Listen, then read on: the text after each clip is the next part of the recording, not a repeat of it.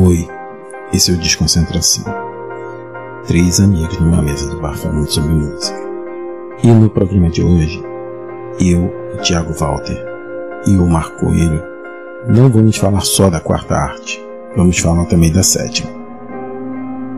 O tema do programa de hoje é música e cinema, mas não só cinema. Vale também séries, streaming, documentários, vale tudo relacionado ao audiovisual. Nesse programa escolhemos quatro filmes que a gente gostou e um que a gente não gostou tanto assim. Então é isso. Fica com a gente.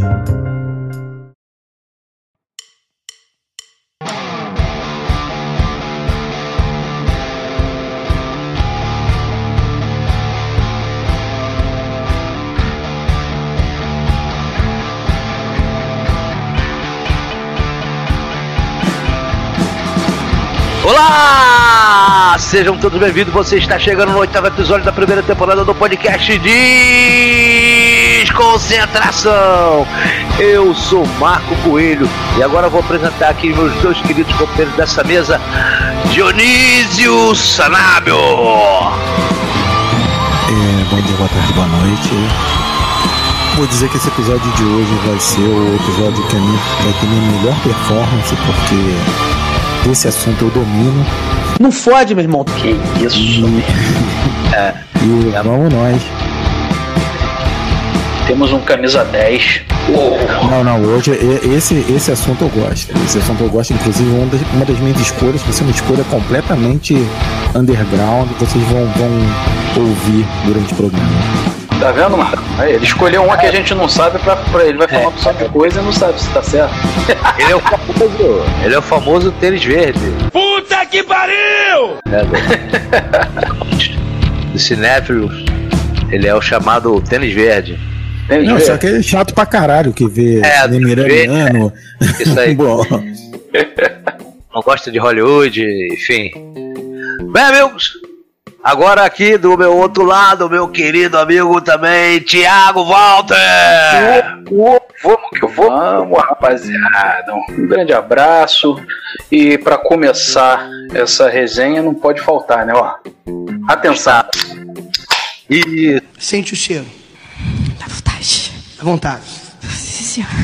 Ali é o que alivia a sua dor. Sim, senhor. Você bebe, você fica bem. Eu fico bem, fico tranquilo. Pronto, já instalei aqui, tô enchendo meu copo. E vamos molhar a palavra. Vamos que vamos, Marcão. isso aí, meu camarada, isso aí. É, amigos, agora a gente vai falar aqui, explicar para nossos ouvintes qual é a pauta de hoje. E é. Ela vai misturar música com cinema, né? Ou seja, cada um aqui irá escolher quatro filmes, documentários ou séries que tenham música envolvido e vamos aqui cada um colocar a sua posição, sua opinião sobre os filmes e umzinho para jogar na lata de lixo do nosso podcast que a gente vai dar dica para que você não assista. Uma máquina! Uma besta enjaulada com ódio! Seu filho da puta! Ah, sendo assim, amigos, eu quero deixar bem claro que aqui é um episódio, é um podcast de música. Então, assim, tá liberado pra ter spoiler pra tudo quanto é lado. Então, se você, no começo da resenha, quando o cara falar o nome do filme, é melhor, se você não assistiu, é melhor sair. Que vai rolar spoiler direto. E muita polêmica, né? Se tu não viu, o problema é teu. pra lá e foda-se pra cá e foda-se pra todo lado. E aí, aô? Isso. pois é, se não viu, você está errado. Tá errado, tá errado. Então lá, Pô, vamos lá. a gente não vai falar de nenhum lançamento, né? Então, pô, a maioria dos filmes que a gente vai falar são antigos, né? Do, do 2000 pra trás, 2010, enfim. Não, não vai ter nada aqui que saiu esse ano. É É, esse é ano. tudo filme cringe, não, né? Não, esse ano não. Pode ser que tenha um bem recente. Então, é... quem quer começar essa brincadeira aí? Eu vou começar por causa da sorte, né, cara? Começa. pô. A única vez que eu não comecei, o programa durou quatro horas, então é melhor. Eu avisei, É. eu avisei. Deixando É melhor- claro que quatro horas é o que foi pro ouvinte, porque. É, durou umas oito, né? Sete horas, é. Foi quase um, expeli- um expediente de telemarketing. Vai te a merda, se liga, hein? Porra! Enfim, então vai lá, Dionísio. Dá o seu primeiro pontapé inicial aí. Bom, então o meu primeiro pontapé é. Primeira, primeira coisa, assim, é- é, nessa lista vale documentários, enfim, filmes, biográficos, musicais, Isso. tudo. Tudo envolvendo a música. E assim, escolher só quatro foi bem complicado, porque tem, tem muito filme bom, muito filme bom sobre bandas, biografias que são problemáticas até, mas são boas, são, vão ser recomendadas, e musicais, enfim. E documentários. Eu, eu sou um cara que eu gosto mais de documentários do que de, de biografias, as biografias acabam acabam é, sendo chapa branca demais, né? E, e escondendo certos aspectos ruins do, do cantor ou do, do estilo musical, enfim. E o documentário costuma ser mais direto, né? Costuma pegar mais, mais os erros, mais o. focar mais no, no, no real personagem, né? E o meu- a minha primeira indicação é um- uma série de documentário que está disponível na Globoplay, cara. Tá disponível na Globoplay e fala sobre é, o movimento punk, né, que é um movimento que eu, que eu aprecio bastante, que cresci ouvindo é, punk rock é, brasileiro. É, depois a gente passa a ouvir os americanos, enfim. né, a gente vai aumentando nosso, nossa bagagem musical. E esse documentário, ele, ele é produzido pelo Iggy Pop, né, que foi do, do Stooges, né, um dos, dos idealizadores, né, um do- dos protopunks, vamos dizer assim, Sim. né? É, e ele idealizou e ele em quatro episódios ele consegue pegar do início né, a cena americana, a cena inglesa e o, o, o punk agora, né? O punk o que se tornou. É, então, eu- o que eu achei interessante é que ele não só conta a história, né? Pegando lá o iníciozão do estúdio, do The Kinks, com o Renegatenal, que é. Que todo punk meio que se baseou nesse estilo meio foda-se de cantar do, do, do cara. né? Com a coisa com poucas notas. tararara, Né? É. O MC5 com Kick Up the Jams, né? E, e várias bandas que, que pró- é, nos- no final dos anos 60, início dos 70, faziam um som que ainda não era denominado punk, mas já era, já tinha um espírito do punk, né? De poucos acordes e. e enfim, ele pega essa coisa e vai mostrando até o punk como estética, né?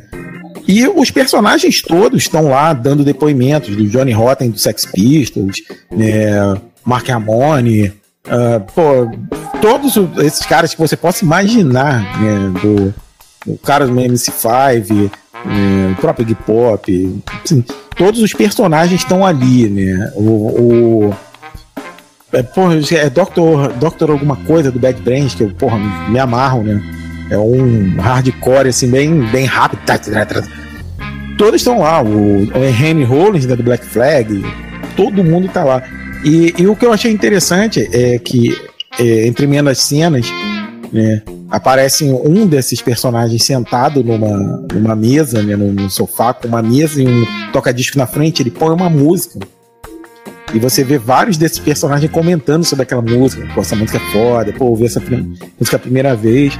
E tem desde do, do, lá do, do iníciozão até você pegar aí o Green Day, né, a galera que veio mais na década de 90, 2000, que é uma galera que o punk relega, né? Que os punks antigos relegam, porque acham que aquilo não é punk, né? E, e foi o revival do punk, né? É, é, essa, essa, esses anos 90, né? Na verdade, acaba, acaba virando o mainstream, né? O punk com essas bandas, Green Day, Pennywise, Offspring, né? Porque essas músicas acabam virando trilha sonora de esportes radicais, né? E, e é, e é um grande paradoxo, né? Porque o punk reclama de, de, de, de, de não ser mainstream, e com a mainstream ele reclama que não, aquilo não é punk, né? Aquilo Ah. não, é, é, é um grande paradoxo, né? Mas é legal você ver o, o Iggy Pop, ou, um cara antigo desses aí, um Johnny Rotten, ouvindo um long view né, do, do, do Green Day, falando, pô, essa música é boa, essa música é foda. Entendeu? É, é legal você ver que, que, por mais que role esse paradoxo, existe aquela bênção da galera antiga pra galera nova e aquele respeito da galera nova pra galera antiga, né? Sim. Do, do, do punk. Então, pô, é um documentário, quatro episódios mais ou menos uma hora cada um, né? Eu vi numa tarde, achei, achei muito legal, né? É, a, o jeito que ele foi montado, né? É, tem outros documentários, né? O The Year of the Punk Broken, né? É, pô, documentários antigos que contam basicamente essa história, mas de uma maneira um pouco mais, mais rápida, né? Esse não, ele esmiúça, ele conta com calma, ele mostra várias vertentes. Eu acho que ficou faltando um pouco no documentário, isso é uma crítica minha, falar sobre as Riot Girls, né? Ali as bandinhas de mulheres dos anos 90, como Bikini Kills, né? Até o próprio Role, né? Que faziam o L7, né? Ficou faltando ah. um pouquinho esse, esse é. par, essa parte do punk feminino né? do, do Riot Girl, né? Mas, mas ainda assim o documentário é muito bom, assim, para quem é, não viu nada sobre punk rock. Né? Ele, ele te conta bem o início, o meio e como estamos hoje, né? Então a minha primeira recomendação é, é esse documentáriozinho, tá na Globoplay, né? O nome do documentário é Punk. Punk, só, só isso. É, só isso, quatro episódios de uma hora. E é isso aí. Meu, minha primeira dica. Pô, cara, tem. Os documentários de punk são, são muito legais, né, cara? Que a gente vê o troço dando merda, né? Literalmente, as brigas e. E como os caras erraram a dose, né? Tem um monte, né? Sai do controle, né? O negócio, né? É, saiu do controle. Porque os caras queriam ser tão radicais que acabou, porra, fazendo merda, né? Porque o que, que acaba acontecendo? Tu vai contratar uma banda dessa pra fazer um show, pô? Um é Sex Pistols que, que, era, que, era, é, que era o pipa voado, filho desencapado. Tu botava eles no palco não sabia o que ia acontecer, né? Eles podiam fazer um show foda ou podiam fazer um show merda pra caralho. Eles estão bêbado. Quebrando, é, quebrando equipamento. Tudo. É, enfim. A regra era não ter regra, né? Então. Exatamente.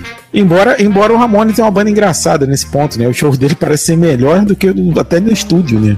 Eles tocam mais sim. rápido, né? Two, three, four. É, e, o Ramones é uma banda que é, que é, até engraçado, né? Mas, porra, é legal você ver ali o Dead Boys, o Dictators, né? Porra, o DOA, né? Que é uma banda canadense. Pô, é, é, muito bacana esse documentário. Muito bacana pra é, quem os discos ao vivo dessas bandas costumam ser muito bons, né? Sim, é, o punk tem isso de engraçado, né? Geralmente o disco ao vivo é lento, sei lá, chato. Eu, eu particularmente até bandas que eu gosto, tipo Led Zeppelin, eu, os discos ao vivo são muito ruins, né? É, o Pink Floyd mesmo, eu, eu o, aquele disco Pompeia eu acho horroroso, mas. Vai tomar no cu, seu Armando!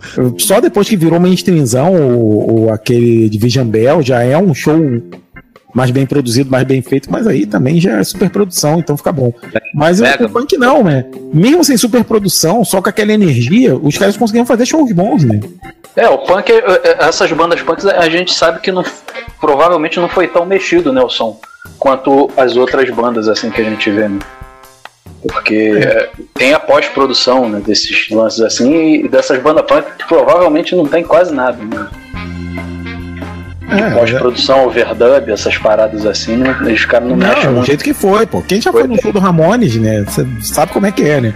Você ouve o Loco Live e vai no show, é a mesma coisa, né? É, isso aí, justamente isso. Então, Dionísio, esse foi o seu pontapé inicial, né? Isso aí. Positivo. Agora vamos passar a bola para ele. Ele tá se esquivando já, mas é você mesmo, Tiagão. Ah, vamos que vamos. Não, depois dessa, pô, esse início aí, avassalador de, do dia, não dá não, parceiro. Pô, vou, vou também chutar a porta. Ele começou com punk, eu já vou pro thrash metal, pô, lá de, de, de Berzonte, Berzonte, rapaz. Vou de documentário do, do Sepultura, Endurance, cara. Esse, é, esse daí também, se não me engano, tá, tava no Netflix, eu não sei tá. se ainda tá, mas. Assisti na Netflix, não sei agora. É, eu também assisti lá, o Endurance do, do Sepultura. Foi lançado em julho, junho, né? Junho de 2017, já tem um tempinho, mas é, é uma boa. Uma boa degustação para tu ter ideia, assim, uma hora e quarenta, né? De, de documentário. E mostra né, o começo lá no- nos anos 80, no cenário underground lá em Belo Horizonte, é, como o cenário começou lá das bandas de metal, né? Mostra o, o iniciozinho do, do Sepultura ali, como surgiu com, com o Max e o Igor. E aí vai, mostra aquele. é, é, a parte com o Jairo, né? E tudo. E, e depois a entrada do Andrés e do. E vai mostrando, né? é, Essas paradas assim, mostra a banda na estrada, mostra uma parte de, de drama que o, o, o então substituto é, então substituto do Igor Cavaleiro, que é o Jean Dolabella. É, começa a ter, é, começa a ter uma, umas paranoias assim, porque tá viajando muito, tá longe de casa, fica com saudade da família.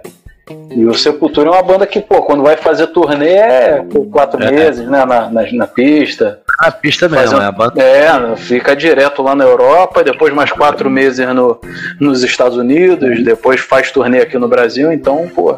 Aí volta, tu acha que tem descanso? Não, tem que gravar um disco, aí tem que compor música, ensaio, aí entra pra gravar e depois lançou o disco de novo.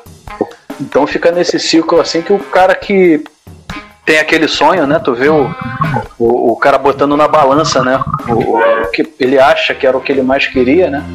Chegou no, assim, vamos dizer, no topo da cadeia aqui, pelo menos das bandas aqui do Brasil de, de, de metal, assim, pô, Sepultura é a mais emblemática, né? Sim. Então, pô, mundialmente, assim, foi a que conseguiu estourar a bolha e tudo. E o cara chega lá e tu vê que, pô, não é isso que o cara queria, o cara sai depois, aí entra o Eloy, Casagrande, né, que é, que é o batera que tá até hoje e tudo, mas é um, é um documentário que eu acho muito maneiro que mostra essa parte, assim, mostra também as turnês, né, como funciona, os caras na, na, na estrada, mostra os dilemas que teve, conta um pouco da, da trajetória lá, do, é, de, de- de como o Max saiu. É, pô, tem, tem essas partes todas, mostra a- as capas né, do, do esquizofrenia, né? Tá lá no, no, no- na sede né, onde foi a primeira gravadora lá em, em Belo Horizonte, né? Da, da, Aham.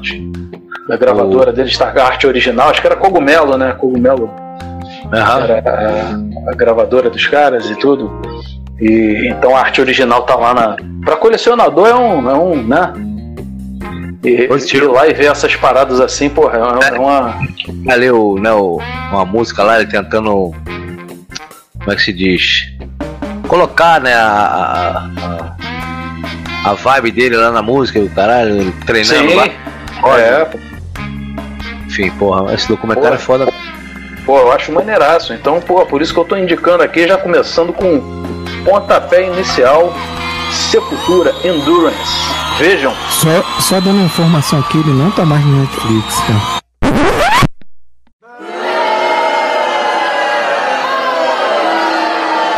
Tá? Não, não tá mais. Eu não, não achei na Amazon nem na HBO. Então, provavelmente não tá na Disney, né?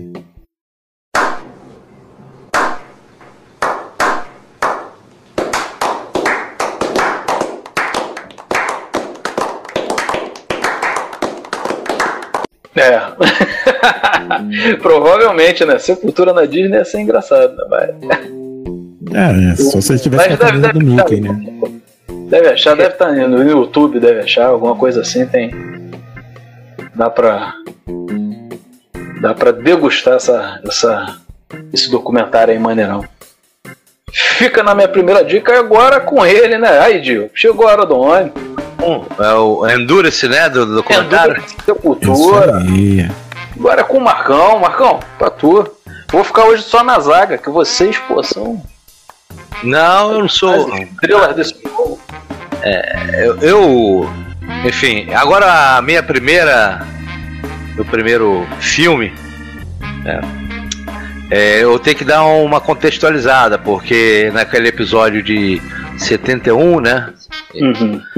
eu acabei citando o filme The que como um dos filmes que eu mais vi assisti na vida, né, e de fato ele é, cara, só que como nós hoje estamos misturados com cinema, né, ou audiovisual em geral, e então a Hoje é gente kit completo. completo. É. então eu, de acordo com os ensinamentos do mestre Pablo Vilas, maior crítico cinema- cinematográfico do país. É, quanto mais a gente conhece as técnicas cinematográficas, mais você aproveita o filme. Então, eu resolvi, assim, não colocar o meu lado fã na frente da razão. Então, eu vou Difícil, hein? Missão difícil. Difícil. É porque é um filme que eu gosto muito como fã. Mas parando para analisar tá, como um-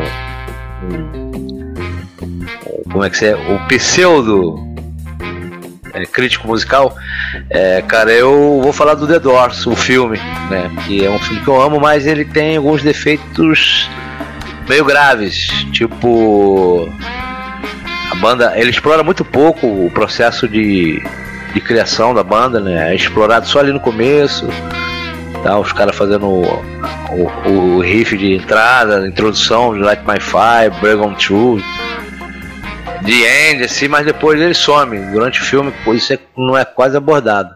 Por quê? Porque o, o Oliver Stones insistiu em colocar o segundo erro junto com esse primeiro. É que ele focou demais nas loucuras do Jim Morrison, né? Então, pô, você assiste o Jim Morrison, quase todos os momentos que ele aparece na tela, ele tá. Ah, porra! Caralho! Tá, eu toco pra fuder, porra! Ganhador, vitorioso, o homem, uma máquina, uma besta enjaulada com ódio, seu filho da puta. Tá Ah, botando ele, fogo. ele faria parte de uma banda punk dessas aí, Dio? É, talvez ele entrasse na porrada, mas ia fazer parte. Faria, né? Pelo cara- lifestyle, né? Não, pelo lifestyle. O problema é que, porra, ele era foda demais, ele era muito irresponsável, né? É, é, é, ele. Como é que se diz? É, na verdade, isso, o Oliver Stone que focou muito nisso. Isso é até uma reclamação do, dos próprios integrantes da banda, né? Pô, o cara só é. Que ali no filme ele é um mala, né, velho? É um mala, é quase um coringa, né? Porra, tá sempre no. Ah! Porra! No último giro, sempre. É, porra. Então ele é retratado de uma forma, né, pô, mas o cara era poeta, era um cara sensível, escrevia, né, letras de música, músico, enfim. Cara que tinha os seus momentos É de estudava, né? O maluco era. pô, bom, né, cara? No filme não acontece, é toda hora que é esbarrado, é, é, o Gimorso aparece, não tem nenhum momento dele falando alguma coisa interessante, ele tá sempre lá. Então, devido a essas duas dois problemas desse meu filme adorado de Oliver Stone, que é o The Doors, o filme, ele ficou só como uma citação honrosa, né? Deixa eu só falar uma coisinha aqui, só pra complementar o seu raciocínio da, da menção honrosa, já que você vai entrar no teu filme. O... Esse é um exemplo de biografia problemática, né? Porque eu não gosto muito de, de, de cinebiografias. né? Primeiro porque foi baseado no livro da, da, da Pamela, né? Da- que era da, da namorada dele, né? Pamela? Eu não, lembro o nome dela. Pamela, Pamela. É, ela, ela só falta ser canonizada, né? na- na- no- no- pela visão do filme, né? Por ela. E a gente. No, filme, ela não- não faz menção nenhuma de que ela usa droga, né? Ela morreu de overdose dois anos depois, né? Então, assim, é, é- é muito estranho é, você ver a, a- como ela é no filme, né? Que, tipo assim, ela é uma pobre coitada, que o Jim Morrison trai ela e não sei o que. E, e porra, e, e você lê alguma biografia né, do, do Jim Morrison, ou lê algum, alguma, algum livro sobre, sobre ele, você vê que não era bem assim, ele era tão porra louca quanto ele. Né? Então, e, isso é problemático. E assim, é, é o que você falou, é, ficou caricato demais ele ser aquele escroto o tempo todo, Pô, né? E não sei o que, aquele jovem rebelde. Na verdade, ele era um filhinho de papai do caramba, né? Ele é filho de almirante, fazia cinema, porra, todo pago pelo pai na Califórnia, aí que ele. estudou se- com Coppola, né? Coppola. é, e o- que, que, que se, se. Como é que se diz? Se. é, Entrou na banda, virou, virou ripongo. Mas na verdade ele é rico pra caralho. Ah, ele renegou o pai até a morte, mas fazia faculdade com o dinheiro dele, né? Então, assim, até o momento É, muito isso também. é, hoje em dia. Exatamente. Ah, o Dedor fez sucesso, até o Dedor fez sucesso, o pai dele bancou ele de tudo, né? Então, assim. é, é, é bem problemático isso. Né? Eu acho o Jim Morrison um, um personagem problemático. Né? Ah, porra, era um grande compositor. Um cantor já não, sei lá, funciona no The Doors, mas ele não é um grande cantor. Eu tô passada, chocada. né? É, é aquela. Pô, tem músicas maravilhosas, né? Eu E- gosto daquelas viagens. Tá arrumando Não, problema. ele, ele não é cantor, né, Marcão? Porra, vamos. Aí Não, na- vai ter que olhar por dois lados quando tu abrir a porta. Não, cara, mas tipo assim, pô, Ramones, o cara Ramones não é um grande cantor, mas funciona na música. Ih, mexeu com. Ih, rapaz, hoje ele vai falar do Iron Maiden ainda daqui a pouco. hein? Não, eu- porra, o Bruce Dickinson é foda, peraí. Vamos- combinar, Bruce Dickinson. Ó, Eu também acho que essa voz muito imposta do Morrison, essa coisa de "Oh, Jesus the end. E olha lá, o que, que vocês estão falando do Legião Urbana? Ô, Eita porra do caralho, agora fodeu. do- Ah, Sim, eu, eu- eu- exatamente. Eu- é eu- bem dó, mas fora. Por isso que eu gosto, é, né, até voltando a 71, do Elian Humo, porque ele foge um pouco desse, desse, desse vocal imposto. Né? Ele tem um. É, é. Ele usa coisa blues, de blues mesmo. Sim, sim. Mas é assim, não, não, não é que a banda é ruim, a banda é foda. Sim, mas assim, é, ele não é um grande vocalista, mas funciona ali na, na, na- música, a poesia. Não, mas- tudo. Agora, agora não tem como tu voltar atrás. Ah, porra, cara. Não, não é isso. Arregou. Porra, tem, um monte, tem um monte de vocalista ruim aí que funciona, cara. Porra. Agora você. Isso daí foi. Ô, ô, mano, né? por, mim, por mim tá tranquilo, o problema são os fãs. Não, ah, cara, pô, mas. Mas de, o. de eu tô boaça, gente. que- Eu- vamos, vamos, vamos botar um outro exemplo aqui de, de vocalista que é o cara do Rush, pô.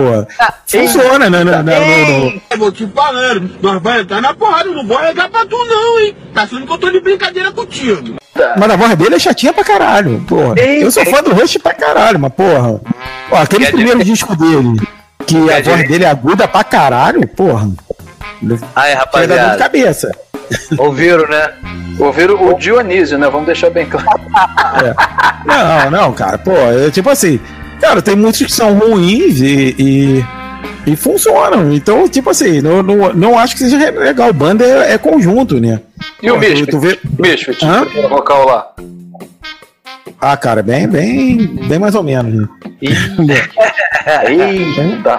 Bem mais É ou menos. cara, mas- é é. Não, Elvis Presley é foda, né, porra? Não tem como. Vai- O, Steve Perry, o que do Aerosmith? uh, Journey. Não, do Johnny. Não, mas aí é outra Não, onda. não precisa ouvir mais. Já, É. eu não preciso ouvir mais. Eu não, não tenho. Eu ouvi pouco. Arregou. Mas enfim, é, é isso, cara. Eu, é, eu acho cinebiografias problemáticas por causa dessa coisa de criar um herói ou, ou um rebelde, rebeldão, cara, porra. Loucão, né? Sempre É, é. junk, né? Sempre, É, e, sempre ou junk. é um ou outro, né, cara? Então, assim, puta que pariu. É, é- chega a ser meio chato essa porra, né? Mas- E eu acho Não. problemática a cinebiografia por causa disso. E o The Doors é uma cinebiografia que é muito problemática. filme, né, cara? Porque quando você vê documentário, é outro lance, aí mostra, vai mais a fundo, né, das coisas, né? Filme não, Sim. filme é, é entretenimento, né? Então tem que ter o drama, a flor da pele, tem que ter aquela coisa toda pra poder prender e vender, né? Pô, exatamente. E Mas- não fala fora, né? O grande mérito que eu acho desse do The Doors, do filme, é que o Oliver Stone ele constrói um clima que te traz pra dentro do palco né, no, no show. Então, assim, isso é uma coisa muito, muito difícil, né, de fazer. Não, é. então, Ele é um diretor do caralho, né, cara? As imagens são maravilhosas. Então, assim, é, o que vale no filme é, é esse, esse ritmo dele, né? Que, que, que tá dentro das músicas do The Doors, né? O, do ritmo da- meio hipnotizante das músicas dele, né? Principalmente as grandes, tipo de End, né? Que é aquele. O tempo todo e ele Yeah. falando em cima. É uma coisa hipnotizante, né? Inclusive, assim, a mãe. Eu quero te comer a noite toda. Ele, Ninguém vai comer a mãe no meu palco, pô. porra, essa cena é uma das coisas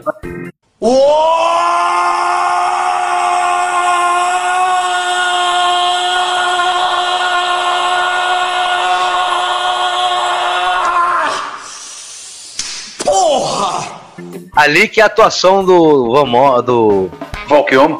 Val Kilmer. Não, a atuação Val Kilmer é maravilhosa, cara. Sensacional, maluco. O que é problemático é o roteiro, né? Que tenta tentar. Tenta é, deixar ele como um rebeldão, cara, porra, pica das galáxias, a namorada dele como, porra, uma santa, e, porra, não é bem por aí, né? O diretor botou, botou como uma santa pra poder sair o filme, senão ela não ia liberar. É, É, o livro é dela, né? pois é. família Não, dela. mulher morreu em 74. Família Deve ter dela. sido da família É, dela. a né? família, não. Digo, no, pra poder limpar a barra, né? Não, é, é por É, isso que eu gosto da biografia do Tim Maia, porque a família do Tim Maia tocou foda, ah, bota ele tirador mesmo, ele maluco e. Ah, não, a gente sabe. né? É melhor qualquer entrevista, né? a cena, né, Deus? Ô Timaya, falaram que tem pó, tem arma, aí ligaram pra gente aí, falando, ligaram ao caralho, fui eu mesmo que criei, tem pó, tem maconha, tem arma. Disse não às drogas, fez pro Erd. Ah, esse filme é foda. Enfim, cara, eu vou. Finalmente, né? Porra, a citação honrosa vai ser maior do que o, a resenha do, do filme, do meu escolhido. Só, só pra ter aquele bip, volta pra pauta. É, justamente, volta pra pauta que, pô, a gente já tava chegando. The Doors, porra, já tava no Timaya, cara. Porra, enfim. É, então esse filme, cara, ele tem uma. Ele entrou aqui. Eu sou muito fã dessa banda, mas ele entrou aqui é como a, a minha primeira, a quarta opção, porque ele no finalzinho ele virou uma comédiazinha romântica. Então quebra um pouco aquela expectativa da. Podia ser mais bem explorado. Mas a premissa desse filme é o seguinte, cara. Olha que coisa maravilhosa. Um cantor, né, de bar, de botequim, de, enfim, da noite, frustrado, que não consegue seguir a sua carreira musical, sofre um acidente e quando ele acorda é, acontece alguma coisa que ele percebe que não existe Beatles no mundo. não existe Beatles, filho. Como é que faz? Olha que premissa aí. É, esse, esse daí já é mais novo, hein? Esse daí já. Também de nós. é, Vai ter spoiler também. É. É, é, esse daí. Se tu não viu, você que tá ouvindo aí.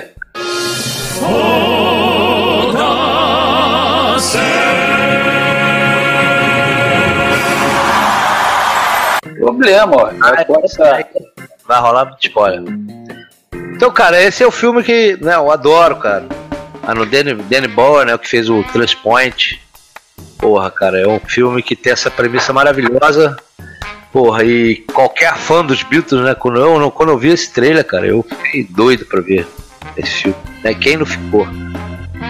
Então, porra, cara, é um filme que eu, eu gosto do aspecto que o Danny Boyle colocou, que ele consegue fazer assim, ele conecta ao, ao personagem que o Jack Malek, né, que é o Rames Patel, Rames Patel, né, o Jack Malek, ele quando ele toca essas músicas que para o resto da população não existe, porque acontece alguma coisa no mundo que os Beatles somem né, de uma certa forma, então ninguém conhece toda essa obra do- do- dos caras. Então, e eu acho que isso é muito bem feito pelo diretor, porque todas as vezes que ele canta uma música nova, ele tá sempre, alguém tá sempre, como é que se diz, recebendo aquela, aquela, aquela mensagem ali, aquela apreciando, aquele- então ele coloca sempre a gente na posição do, né, do espectador daquela cena. Então eu acho isso muito foda. Então quem é fã dos Beatles, porra, vai se emocionar em vários momentos, porque pô, tem muitas. né? Não, e faz pensar, né, mano? Oi? E faz pensar, né, como seria, né, cara? É, o, o que você faria? Pois é, tem uma cena lá que o. Que o... Então eu faria a mesma coisa, mano. Porque realmente chega na. naquela. naquela onda lá de que, pô, tem que ter os Beatles sempre no mundo, independente de como chegue, pô. Ali não tinha como. Como os caras criarem, né? Porque já É, o mundo foi resetado, assim, nessa, nessa parte aí dos Beatles e algumas outras coisas, né? E tem a cena favorita do Dio, né? Porra. ele. Que é, porra, a ele- consequência dos Beatles não existir. quebrou Oasis? Pô, dá um prazer do caralho. Aí, ó. Assim, essa é uma piada muito bem feita, né? Não, eu concordo plenamente. Pô, cara, e. Então, mas ele é um filme que tem várias. Tem o Ed Sheeran, né, cara? Que é, tá muito bem no filme, pô, tá muito engraçado. A Lily James, ela faz a namoradinha. Ele mandou lá. bem, né? Surpreendentemente, né? É, porque as cenas dele. Quando eu, quando, quando eu vi o Ed Sheeran, eu pensei, ih, rapaz, vai dar uma. Vai dar uma barrigada. E não deu, não, maluco. Até que Ah, não eu, deu, eu não. achei que ele atuou legal. É, sim. As cenas dele tá- sempre tem humor, né? Então É. passa batido. Cara, o Ed aquela- Sheeran fez cena até em Game of Thrones, pô. É, mas ali. Não, ele não participou tanto, né? Não teve. Ah, só tava no, no tumulto ali, né? Porra. É. Ali no, no- nesse filme ele tá atuando mesmo. Ele tá de, né?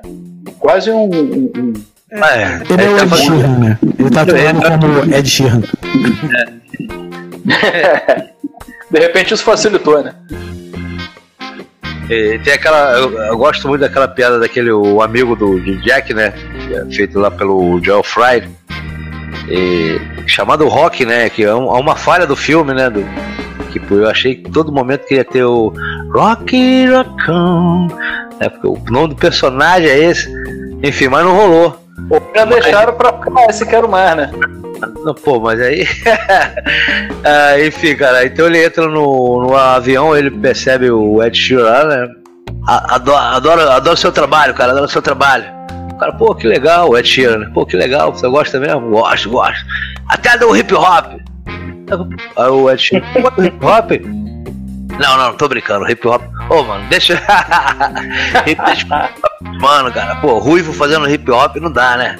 Porra, acabou de conhecer o maluco, manda essa, né? Justamente.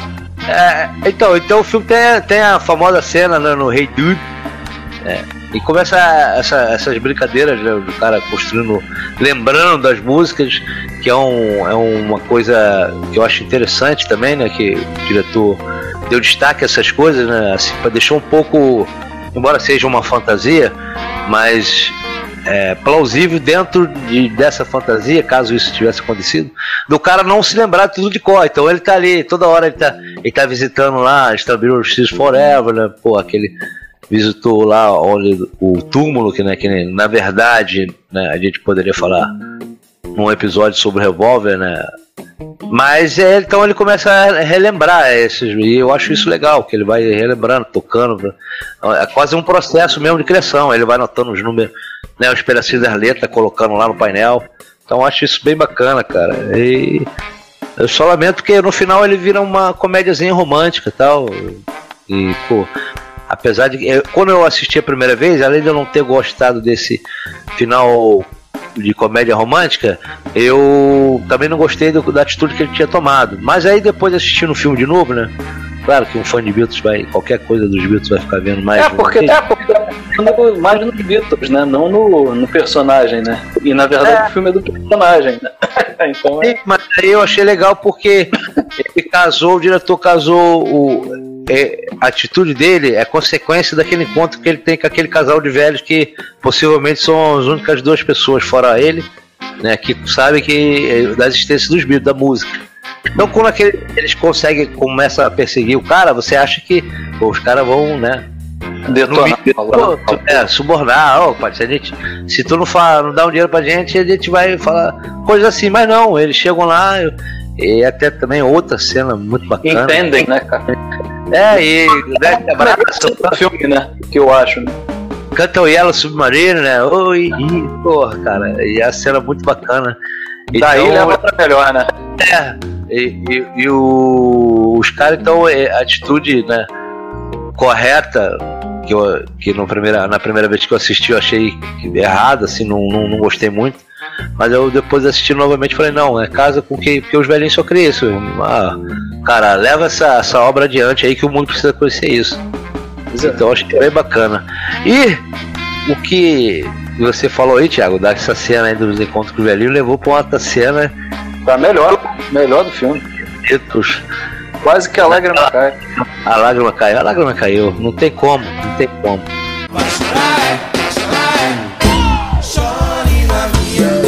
E é um spoiler aí, rapaziada. Segura esse spoiler aí na cabeça. Spoiler. O, o Jack Mara que recebe um bilhetinho e eles vão lá de encontro. Quando ele abre a porta, é John Lennon vivo com mais de 70 anos. Porra, sensacional, cara. Aquela cena ali. Plenitude, né? Porra. Sóbrio, falando da vida, porra, e dizendo como é que foi. Porra, e ele quase cai pra trás, né? Quando vê, né, cara?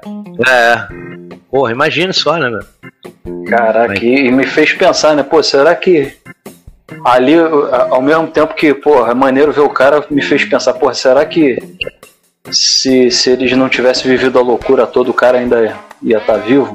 Saca? Não. Dá, Dionísio dá uma... É complicado, porque o cara tomou um tiro, né? mano? Então ele não foi por causa da loucura. Foi Não, da a loucura- fama. Não, ele falou loucura relacionada à fama. consequência de tudo que virou, né? Ah, sim, claro. Eles eram mais famosos que Jesus Cristo, né? Pois é, a consequência de tudo. É. Por isso, por isso, por isso. Jesus Cristo. Ah, É, Jesus matou ele por causa disso, né? ah, segundo alguns evangélicos. Ai, sim, meu sim. Deus. 3 milhões de pessoas morrendo por Covid e Jesus não tá nem aí, mas, pô. mas o cara falou que essa porra. O que eu falei, gente? Eita, Desculpa. vocês não estão querendo saber na rua, não. Você fala demais, amigo. Acabei de me aborrecer. É, esse Jesus, né? Esse Jesus customizado é mas- complicado, né, mano? Ativo, mas ele, ele só se vinga da- de algumas pessoas. Enfim, tudo é Não, o, Titanic, Titanic, eu adoro a história do Titanic. o cara, por causa de um cara, ele veio de. Um cara falou que, que É, o Titanic, pô, nem Deus afunda o Titanic. Aí Deus foi lá, afundou o Titanic só de Nem raiva. foi, pô. Nem foi. Não, tá é. Ele, ele poderia, ele poderia simplesmente fazer esse. Esse cara tem um infarto fulminante, né? Não, ele matou 3 mil pessoas por causa desse cara. É, Muita gente falando merda, hein? Muita gente falando merda, gente. é só por recado amigos, foi- você dá, Deixou de exemplo. então, cara, esse foi meu quarto filme, Yesterday, né? Billy Boyle. Esse tá onde? Na, na, na Netflix? Na Netflix? Amazon na, Prime. Na Prime Amazon Video. Prime.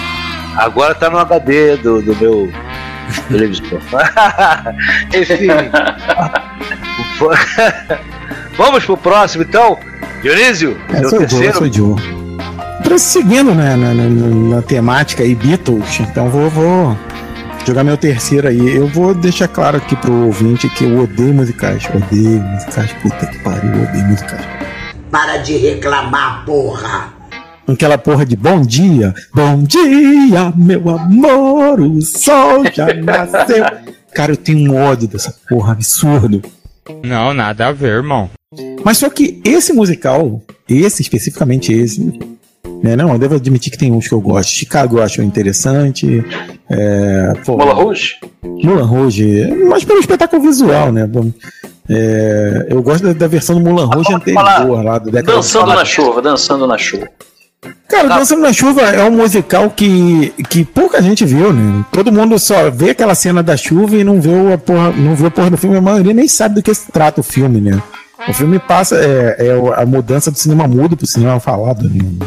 E a, a atriz.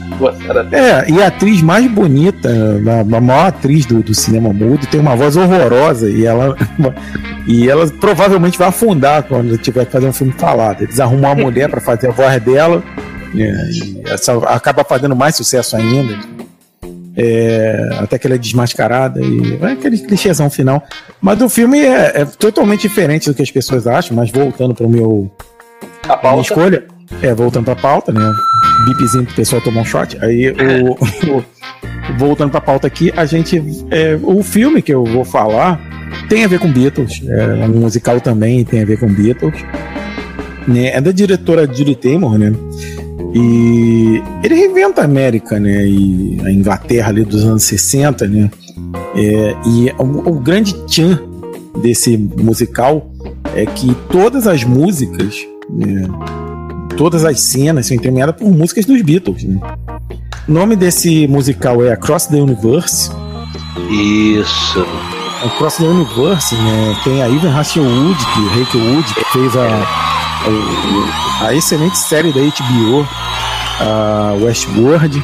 Né? Jim Sturgis está muito bem no, no papel do Jude, papel principal. né? E tem participações especiais do Joe Cocker, né? Que pô, fez talvez uma das melhores covers dos Beatles com Give a Little Half from My Friends, né? Aquela, não porra, a, a versão dele é muito foda, né? Do, do Mas Ah, não foi rasgadão. né? Sim, é. No, no filme ele canta outra música. No filme ele canta Come Together, né? É, tem a participação do Bono, né? Como personagem Dr. Robert. Né? E ele canta In The Walrus, né? E, Isso. O, pô, e o filme é muito legal, né? Tem, porque ele não foca só nos Beatles, né? Ele foca em toda a contracultura dos anos 60, né? Tem um personagem lá que parece o Jimi Hendrix, né? Inclusive a cena dele tocando o While My Guitar Gently Weeps é uma cena muito bonita, né? Tem aquela menção à Guerra do Vietnã, né? A cena do Strawberry Field Forever também é uma cena muito bonita, né? A- a- uma cena que eu gosto é do Revolution, né? Que ele tá discutindo com a garota e cantando a música. a garota é, é toda, é toda como é diz, politizada e ele falando, enquanto você fica falando do mal, não sei o quê. É, é bem bacana, né? Que, que encaixa naquela discussão de casal a letra. Né? Isso. Ele vai cantando o, o, como se tem a. Sexy né, o Mr. Kite, todos aquelas, aqueles mencionados né, nas é, músicas. Isso que é a maneira do filme, né? Que assim, ele não apela pra, pras, né, as top, top one, vamos dizer assim, né? Eh, Ele não, ele não apela muito pras- pros hitzão, né? Bota Sim, muita coisa. sim. É, Eles encaixam é, é como na narrativa do, do negócio, né? Por exemplo, aquela I Want You, é, She's So Heavy, né? É o cara entrando no exército e lá o, o exército, né? O tio Sam falando com ele. I want you, I want you so bad, pra alistar ele, né? E, tal. Meu irmão, É, pra pô. fazer esse roteiro aí, hein? Imagina. Não, porra, e ficou muito bom, cara. É um, é um é. filme muito legal, né? As músicas que estão ali encaixam muito bem na, na, na, nas cenas. Né? Gun. Porra. Aquela cena ali também é foda. É, Happiness Warren Gun é um musicão, né, cara? Então, aí, é, e, e- e mostra bem o espírito da época, né? Contra a cultura, a guerra do Vietnã, os protestos contra, né? É, o Jude, né, que é o homem, é um inglês lá do bairro operário, parece aqueles bairros de Liverpool, né? Ela já tem aquela, aquela situação americana, já, já. A música de apresentação dela, se eu não me engano, é Hold Me Tight, né? Hold Me Tight. Eu, se não me engano, se não me engano, agora vendo aqui na cabeça aqui, mas é, acho que ele fez o interpretou o Paul, talvez eu esteja errado. Que pena. Você errou. Ele seria. Eu vou polemizar. Ele seria o Paul que tomou o lugar do Paul de verdade? Que viagem é essa, velho? Caraca, mano. Agora é polêmica, porra. O que tava lá no Guyback era o quê? Era o Eu, já? eu buguei com essa já coisa. era. Já, não, Sgt. Pepe já era. Já era o cara, né? É, ele morreu em 66, né? Então ele é era- uma gravação do revólver, né? É, Então o o cara- no revólver, mano. Porra, revólver ele já. Além de sósia, o cara, porra, tinha um senso de musical muito que Maior, pô, superou, pô. Porque ele pegou, Maior, né? o Paul já fez e. Entendeu? Isso. É, legal que o Play brinca com isso. Ele tem um disco chamado Paul's Dead, né? ao vivo, né? É, é, a capa é ele segurando o cachorro lá na Abbey Road. Né? A Marta. O, é, é, porra, mas voltando aí ao, ao musical, cara, é um musical que eu, apesar de não gostar de musicais, esse eu vi e, e gostei muito e recomendo. né? Todas as músicas dos Beatles encaixam muito bem nas cenas. Né? É, Rock, of atores Age. estão muito bom. A- o, o visual, né? A direção de fotografia do, do, do- filme, pô, é muito boa, né? O E figurino. Tudo, tudo no filme é, é muito bem. É muito bem, bem montado ali. A diretora devia ser uma fã, assim, muito, muito absurda. E teve um, um A cuidado equipe especial. também, né, cara? É, a equipe, né? A equipe que Teve um montou, cuidado, porque assim. pro produtor, o roteirista, porque é tudo uma junção, né, cara? Porque se demora, demora, furo, né? Se a galera. É, não, e vamos combinar, né? Pra tirar o bono de casa, né? Ah, é Ele verdade. entra num projeto merda, né? Pois é. Ele, ele teve é, um- algumas indicações né, ao Globo de Ouro, né, de melhor filme, comédia, né? É, ganhou o Grammy de melhor trilha sonora para cinema, né? E, e é um filme legal, cara. Ele atualmente você acha ele na Apple TV, Ele tava na, na Amazon, mas saiu há pouco, há pouco tempo, ele tá na Apple TV, né? Se você tem, vê. Se você não tem, baixa no torrent, foda-se, né? Então,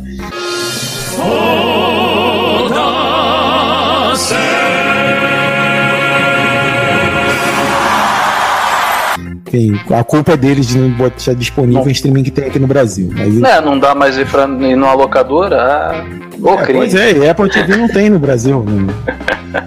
Errou! É capaz de ter no YouTube, rapaz. YouTube, né?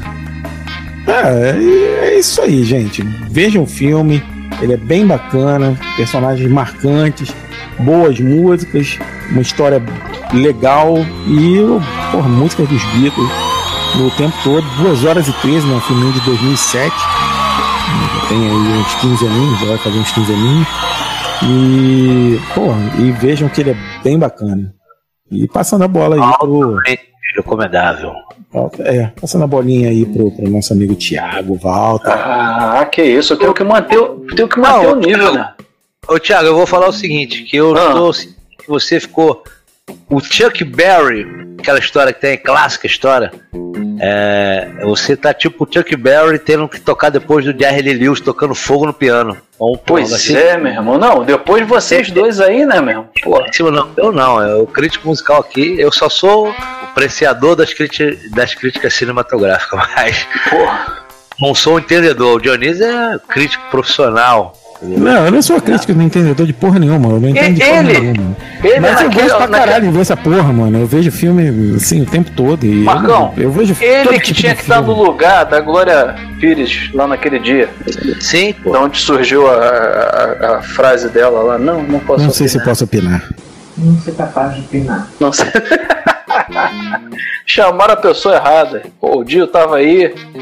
Pô, deram mole. Então eu vou manter o nível lá no alto, né? Então vai lá. Vocês estão falando de Beatles, eu vou falar de Ray Charles, né, meu? Pô, não tem como não citar o filme de 2004 chamado Ray. É o filme, né? Pô, Jamie Foxx, né? Pô, só, só ganhou um Oscar, né? Com essa interpretação, né? Pô, pô, não tem como não citar esse filme. Pô, esse filme é muito bom, mano. Retrata, o cara encarnou ali, né, bicho? Porque quem conheceu o, o cara, assim, conviveu, fala que ele conseguiu pegar a essência ali, né, mesmo? Os trejeitos. O maluco fez uma, uma- um, um laboratório muito bom ali, porque até a galera que é, rodeou ele, né? Falou que tava no mesmo esquema ali, tava no mesmo clima. É, eu vi dele falando que. E, ele ensaiava, né, bagulho? É, é, Ensaiava bagulho aí. Já tá fazendo evento, pô. Isso é maconha? Não, é tabaco. Isso é tabaco. É tabaco, é tabaco. É tabaco. Ele ensaiava, né, cara? E. Ah, Inclusive filmou também, né, cara? Ele, de, ele, ele colocava uma fita nos olhos, né? Pra, pra fazer o. Ele fez o personagem. laboratório, é, pô. Olha, A é. vivência da parada, né? Overactor total. Pois é, aí mostra lá. É, é- é é um drama, né? Porque, pô, o cara. O pessoal olha assim, pô, o Ray Charles, não, uma lenda da música, pô, o cara tá na. É um imortal da música e tudo, mas, pô, o cara teve perrengue, né? De de de de estar lá no mainstream, né? De, de, de ter virado a lenda, e o cara teve problema com drogas, né? Principalmente com heroína. É, pô, aqueles lances do começo lá da carreira dele, até ele chegar onde no topo lá, meu irmão, o cara comeu muito capim, mano. Muito capim. Cara, pô, mano, era muito perrengue, tocando em pubzinho, É, sujão. Ele e tal. Pois é, fazendo aquela, aquelas turnês assim de, de. Pô, pra ter um lugar pra dormir e comer, saca? Não tinha grana. Pô, é bem. É bem assim, tu vê um, um lado que é, o pessoal descarta, né? Porque todo mundo vê o, o, o- o artista muito só quando tá no holofote, né? Ali mostra o, o- a parte dele, o, que acarretou né, na vida dele, pessoal também, né? Pô, acabou tirando. é, assim, ele tinha uma família que acabou que ele não deu atenção, vivia viajando e ficava mais na rua, né? Porque o, o- dinheiro, o esse- os artistas têm que sair para pegar o dinheiro que o pessoal tá oferecendo. Ah, tem um show lá não sei aonde, tem que ir lá buscar esse dinheiro. O cara sai. Nisso não é só chegar lá e tocar. Tem a viagem, tem chegar, passar som, tem vem N coisas pra, pra chegar na hora do show. Né? E depois tem o pós, voltar, ir para outro lugar. Então, é, isso acaba minando a, a cabeça de, de, várias pessoas que entram nesse mundo. Né? E o Richard não, não foi. É, não conseguiu ficar, é, se esquivar desses problemas. Né? Foi mais um que, que entrou nessa, nessa é, roleta russa, né? É, e conseguiu o êxito, o êxito de, de, de, de, ter o som dele né, reconhecido, a arte dele e tudo, mas custou muita coisa para ele. Então é um filme que, que eu indico assim pra galera poder ver, porque pô, a atuação tá sensacional, a direção também, né? Foi, foi muito é, bom. Ele, diferente do, do, do, das falhas do The Dose filme, né? Ele explora bem o processo de, de, de composição do cara, né? Sim. Mostra ali, quando dá uma crise, né, uma briga, as vocalistas saem, ele mesmo vai lá gravar, mostra ah, é. fazendo a, a, as vozes assim como se fosse da, das meninas lá que, é. que saíram. Até, até, da evolução, né? Assim, da evolução da, da, da música dele, da, né, dos arranjos e tal. Sim. Aquela, aquela cena que Ele o... sai do gospel, né, para poder fazer o, o blues, tá, o rock and roll. É. Que ele tá contando, é. cantando Georgia, né? Porra, aí os caras os cara que é aquele que começaram com ele, né? Os sac, o, a dupla de, de, de sopro, né? Uhum. Pô, fora, a gente fica do lado de fora e tal. Pô, agora o cara é grande, sei o quê. Então você é. tem tá, o acompanhamento, acho isso interessante. Da, da, da a do, convivência do ser humano ali junto, né? É, e do, do, e do. Como é que se diz? Da qualidade né, de, da produção musical dele, da arte dele, da evolução da arte dele, progredindo de um jeito assim, isso compare, comparece na tela. Então achei isso bem bacana. E mesmo é, tendo as cenas de, de drogas, ele nunca é, é, é, não é retratado assim como né, foi de morte, uma coisa louca. Não, esse, fi esse, filme, esse filme não tem muita maquiagem não, né? Sim, sim. Esse filme vai, vai muito no ponto ali, ele é um, é um drama pra gente grande, né? É, pois é. E, e é aquela coisa que eu disse que biografias são problemáticas. A do rei é uma que não é. Né? Pois Pelo é. contrário, ela é nua e crua, né? Mostra ele no vício, meio dele de, de heroína, lá, cocaína. Mostra o, a, o alto, o baixo, né? Ele ficando cego, enfim. Porra, é, mostra é, os problemas, né, de, de, dele. Os problemas dos caras que davam volta nele, ele pedia em nota de um dólar pra, pra no, ele poder contar e tal, porra. Tem uma é, sacada ele... boa, né, cara? Que ele, ele teve que se virar, né, pra poder enxergar, né, entre aspas, assim, a, a, sem, sem, sem ter auxílio de ninguém, né? Porque o cara era sozinho ali naquele. Tinha que se virar, né, mesmo? Pois é, e. e tu vê um porra, deficiente e... visual hoje em dia já, pô, passa vários perrengues com a tecnologia que tem. Imagina um cara que, porra, é, é, não tinha condições, negro nos Estados Unidos. Porra, né? Só era, só era gordofóbico, né? Porra! tinha aquele é, macete, né, de segurar a mão da, da o, o punho, né, pô, o punho é. assim meio cheinho, ele, não, não é essa não. mas, parceiro, mas é isso que eu tô falando, o filme é nu e cru, cara, não é aquela pois coisa é. pra deixar ele bonitinho, que ele era um cara muito antenado, não, não é. ele era ele era gordofóbico e ficou isso mesmo. Deixaram, né? É, é e, e, e, ele assinou, falou, não, faz do jeito que é, meu irmão. Isso foi maneiro, né? Que foi feito com, com a supervisão dele, né? Isso, é, exatamente. Isso. Ele, ele, porra, ele viu, quer dizer, viu, ele, ele, é, ele teve ciência do roteiro, é. né? Ele, ele prestou atenção nos detalhes sórdidos, vamos dizer assim, e autorizou. Ele falou, não, é isso mesmo. Ele deu até uma entrevista que ele falou, não, eu não fui um bom menino, tem que ser do jeito que é. Né? Cara, que tirou onda, né, cara? Um dos filmes, assim, que eu acho de, de, de biográficos, né, um dos melhores, mano. Tá, não, e a atuação do Jimmy Fox é foda, cara. cara não, sem falar ele nisso, antes eu não conhecia ele, né? Eu não conhecia ele antes. É, ele tinha feito uns filmes de ação, uns filmes meio bobinho, porra. É, é, até eu achei que a escolha dele foi uma escolha ruim pro Ray Charles, mas aí quando eu vi o filme, eu falei, não, era ele mesmo. Pô, o cara encarnou, né, mano? Tanto que no final mostra, né, umas cenas assim que foram feitas e o, cenas filmadas da época do Ray Charles, né, assim, tocando. Sim, sim. Cara, Não, o cara, pegou os trejeitos todo, mano. Ele, ele nem ator era, né? Eu acho que ele era rapper, né? Não. Ele também é rapper, né? bastante. Eu não, sei- É, eu não sei, eu não acompanhei muito a carreira do Jamie Foxx, não. Eu sei que Ah, ali ele é eles... filmado no, Já. no, no Domingo Qualquer, que ele também Aham. foi no filme também. Não, depois, depois ele fez Django Livre, né? Que é um filmão, mas, tipo assim. Tinha- não, ele já tinha aquele do Colateral, do, do- Foi depois ou antes o Colateral com o Tom Cruise? Tom Cruise? Acho que é antes, né? Não, Não é, é- sei, velho. os dois filmes são de 2004, eu não sei qual, qual a ordem. Mas o Eu vi, o, Colateral, eu vi o Colateral depois, velho. Eu vi depois que lançou, depois de muito tempo, assim, eu não vi na época. eu acho o Colateral, assim, é ok. Mas o Colateral, o Tom Cruise que é o principal, né? Aquele Não é o- finalzinho, Não, clichê. e- É, e não é uma atuação, é aquele filme de ação, um vilão caricato, essas coisas, pô, não, não, não me atrai, assim. Até O se Rei, ele quiser mudar muito, o diretor não vai deixar, né? É, exatamente. No Rei ele faz uma atuação, né?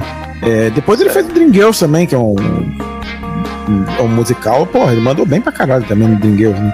Embora a Beyoncé brilhe no Dream Girls. E, e eu acho que a vi. melhor do filme não é nem a Beyoncé. É... Ai, cara, esqueci o nome da menina que é a gordinha do, do, do, do filme. Eu quero dizer para você, ô Marcelo, e para os telespectadores, claro, vocês não têm nada com isso, mas eu sou obrigado a falar que esse programa aqui tá uma porra. É, que, porra, ela manda bem, ela ganhou até Oscar de coadjuvante com, com, com esse filme. Embuchado no Som. O Dream Girls é um bom filme, cara. É um filme pra vocês. e o Django, né? Já citado Jennifer aí. Hudson. É, Jennifer Hudson ganhou o Oscar de atriz coadjuvante com esse filme. Ah, é, é sobre aquelas bandinhas, tipo. É, Destiny Child. banda- é, não, Destiny Child seria moderno. É uma, aquelas bandinhas dos anos 60 de, de três mulheres, tipo Baby Love, My Baby Love. Sublimes. Mostra, né, Sublimes, essas coisas assim. E mostra bem a, a, a mudança dos anos, né, as brigas entre elas, como depois que separa, cada uma vai pra um canto. É, pô, o, filme é bem bacana, cara. É bem bacana. Ih, vou dar uma olhada. Pô, tem o Ed Murphy, porra, num papel muito foda também no, no filme. O Ed Murphy faz um papel tipo do James Brown, assim. Uma. Uma. uma Ah, eu acho que eu vi que ele tá meio diferente, aí ele quer fazer as músicas dele e depois. É, sim. O pessoal quer dar um levante, porque ele é viciado em cocaína. O pessoal quer dar um levante nele, tá. quer que ele mude o estilo. Mas aí ele. Não, eu quero cantar do jeito que eu. Que eu e aí, porra, se fode, né? É, é, Ele mas é, é um filme. Por, por trás da. da- Isso. É um filme bem bacana, fala, fala bastante aquele, aquele, como é que se diz, aquele clima Motown, né? Do- da- das coisas, né? E o, o, o, o papel do Jamie Foxx, né? É o Barry Gord, né? Que era o dono da Motown. É baseado, né? No, no, no Barry Gord, né? Hum. O, o, É o chatão, então. É, é o dono da gravadora, né? Acaba se envolvendo com uma das, das meninas, né? Mas, assim, é um bom filme. Eu vi, eu vi. Eu vi. Só que o que Eu- mais me marcou desse filme foi o Red Murphy, essa parte aí. É. Porra, esse filme é muito bom, cara. Então vê de novo com calma que tu vai. Porra, a atuação da Jennifer Hudson é muito foda. E eu tô invadindo aqui a porra. de- Vou- vou- Vamos, vamos tomar aquele shot. Não, eu já, eu já, eu já nem lembro. Eu Esse já é nem lembro. desconcentração, esse é desconcentração. pô. Se não tiver isso, não, não, pô, não, não. Eu já nem lembro mais esse cara. Não, eu tava falando do rei, cara. Volta pro rei. Um comentário rápido, né?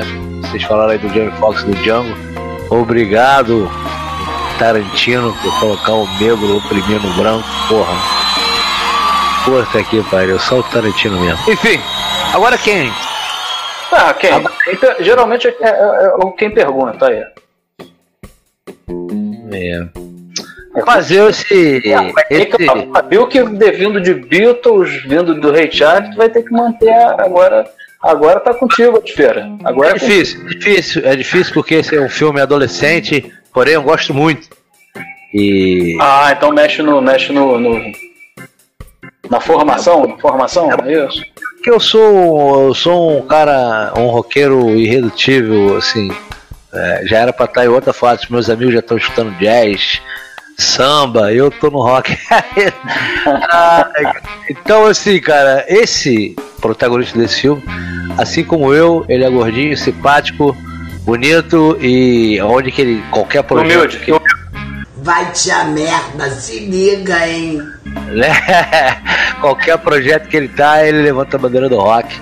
Tô falando do nosso querido Jack Black e do filme Escola de Rock. Ah, isso aí. Esse aí é pra converter multidões. É do Richard Linklater. É, a nossa- daí. que fez a, fez a trilogia Before, né, que são, pra quem não sabe, a trilogia Before é antes do amanhecer, né, antes do pôr do sol e antes da meia-noite. Que é só um casal que se conhece, se interessa, né? Enfim. Ah, a Liga já tá enrolando aqui, que eu tô com. Já. Marcão já chamou o Marley ali. Duvido que não chamou o Marley. É, o Marley e um pouquinho aqui do tão, de uma gin tônica aqui que sobrou aqui. do- Cara, o- a trilogia Before é foda porque o, é, só, é só um casal trocando ideia. Isso, sobre a vida, sobre disso. É, E Porra, filmes então é tem que foda. prender no roteiro, né, mano? Tem que prender, né? É, Esse cara, o roteiro dele é monstro, né? Pra segurar. Além da atuação do. do, do Alter, é, Ethan Rock, né, pô? Também é maravilhoso. Sim, sim, Da, eu E a Julie o- Delphi também manda bem pra caralho. É, isso, isso, justamente. Fez também o Boyhood, né, cara? Que é aquele filme que ele também tem o Ethan Rock. E é um filme que ele durou 12 anos pra ser filmado. Mas É o um maneiro. Oi? É o filme do É, Shine não, é, é. Não, mas no caso dele, cara, foi uma coisa pensada, né? Antes, porque ele, por exemplo, o personagem que começa ali com 10, 11 anos, ele vira adolescente, ele vira adulto, e é o mesmo ator, entendeu? Isso que é maneiro. Todos os atores. Aí cada ano ele filmava um pedacinho. É isso aí. Aí acompanhando o crescimento dele e o envelhecimento dos pais, né? É, justamente. Porra, maneiro esse filme Boyhood, eu recomendo. Dicas de Marco. Dicas do Marco. Eu, eu gosto da e cena final do Boyhood. Quando ele tá psicólogo- indo pra faculdade falando com a mãe dele. O diálogo que ele tem com a mãe dele. Psicólogo na equipe, pra fazer todo mundo manter a palavra e. né? Porque pra, pra essa galera brigar e sair no meio do, do, do projeto é, é um pulo, né? Pois é, né? Mas o, o projeto era tão grandioso que eu acho que ninguém quis sair, né, cara? Porra. Ah, É, tu imagina, tu fazendo parte de um filme de 12 anos que vai acompanhar teu envelhecimento. Sim. Porra. Todo mundo imaginou que ia ser um marco do cinema e é, né, cara? Eu acho que é, que é um filme que é, ele, ele é subestimado e é um filmaço, cara. É um filmaço, e ele, ele- também ele não foi assim. Mas não é um blockbuster, né? Então, Não, Exatamente. Pois é, então aí, aí que fica o problema, porque o filme, quando não tem esse apelo de blockbuster, não vai dar aquele, é, aquele estouro monstro. Dificilmente dá, cara. Difícil você ver um, um, filme fora desse, dessa bolha assim que faz esse estardalhaço todo. Sim. Dá mais um filme desse aí que tem todo um conceito, tem todo um, um roteiro. Pô, imagina, cara, tu prender a galera 12 anos pra fazer, pô, tu fica. Entendeu? É foda. Cada- Cada ano filmava um pouquinho, de dois, dez anos. Enfim, então, amigos, vou entrar finalmente no, no meu filme, né? Até agora a gente só fez o, a apresentação né, do Escola de Rock. Cara, aí- Oi? Aqui é conteúdo. Mais um programa de 4 horas, né? É, já tava, já tava em Boyhood já. Enfim, cara, é um filme que eu, porra, gosto pra caramba, né? A premissa é que o cara era um professor, um guitarrista frustrado, mais um, né? O filme que eu coloquei é sempre de músico frustrado. pode ser que tenha alguma, pode ser que tenha alguma ligação com a minha vida real. Ei, cara. A identificação é esse ali? Que merda, hein? É, então ele é um músico frustrado, só que ele arruma um jeito, ele tá precisando de grana, arruma um jeito de fazer uma falsidade, eh, né, uma falsidade ideológica que fala, né, ô Dionísio? Você que é também advogado. Eu, advogado, não? Não, esse não é virou agora, irmão. Pô, Eu sou advogado do diabo, só se for. Enfim, ele falsifica o documento e ele vai dar aula. Ele chega lá na escola. Porra, tem cenas, várias cenas engraçadas, né? Porque é fã de rock, porra. E ele vai apresentando os discos pro, pros alunos, né? Você, guitarrista, aí. Pá, toca aqui, ó, Jimmy Hendrix, tal, não sei o que. Aí chega lá pro gordinho, que é o tecladista, ó, toma, Genesis, não sei o que. Enfim, porra, tem várias citações, tem músicas, né? Trilha sonora maneira. A atuação do Jack Black é sensacional, cara. Porra. Pois é, tem um furo nesse filme. Eu daria o disco do Rick Wake, o tecladista. É. então, pô, o filme tem várias dessas situações maneiras, né? Que ele, a atuação dele tá foda, porque ele vai mostrando ali, né, muita, muita das características do rock. Ele faz a, né, o, o- como é que ele chama o nome da posição, é, posição do, poder. É, do poder. É, pô, É, a- a- a- a- levantando a mão, fazer guitarra, né, Angus Young. quando eu vi aqui, eu fiquei rindo três horas sozinho, mano. Eu falei, caralho. Não, ele construindo a música com os alunos, né, cara? Ele cantando, fazendo a dança. Porra, muito engraçado. cara. Não, Enfim, é a maneira que ele acaba lá porque ele é expulso, né? De todas as bandas, porque ele é mó fominha, né? É, é, fominha, ele gostava de fazer aquele solinho de Jimmy, Jimmy Page de 15 minutinhos. Pois É o solinho de 15 minutos. Chato pra caralho. Inclusive tem uma, uma, uma curiosidade bacana, né, cara? Porque eu tinha o DVD desse. desse. desse filme, então. É. Então nos extras tinha lá, é, é porque o Led Zeppelin costuma fazer jogo duro, né? Pra, pra liberar as músicas e tal. Então ele, durante a gravação, ele fez um vídeo, o Jack Black, né? Com a. pedindo, "Ah, galera, vamos pedir pro Led Zeppelin liberar, né? Que toca Immigrant Song, né? Aí. Aí ele bota o microfone assim pra galera. Aí a galera, libera Led Zeppelin! Libera. Apelou, né, pô? Apelou. Aí depois ele fala, aparece lá a entrevista dele falando que, pô, não, pra mim essa música era essencial. Pô, tinha que ter no filme e tal. Eu já tinha imaginado a, a cena, né? do- que é a cena lá do. do- esquece de cenas pós-crédito de Marvel, caralho, é quatro, meu irmão. Foca nessa cena pós-crédito aqui que foi selecionado para esse, esse filme, eles realmente tocavam, né? Então tem a cena extra ali que eles estão levando no ACDC, até eu esqueci o nome da música.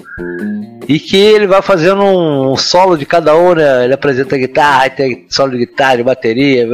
No final ele tá no chão se contorcendo lá enquanto as menininhas fazem o back vocal. Caralho, é uma cena assim que, porra, emociona quem é fã de rock, fã de música em geral. E, porra, eu gosto muito desse filme, já vi várias vezes. E é isso, escola de E é um rock. filme pra converter, né? Tem uma narrativa bem, bem, bem adolescente. Bem... Terceira posição, Escola de rock, Jack Black.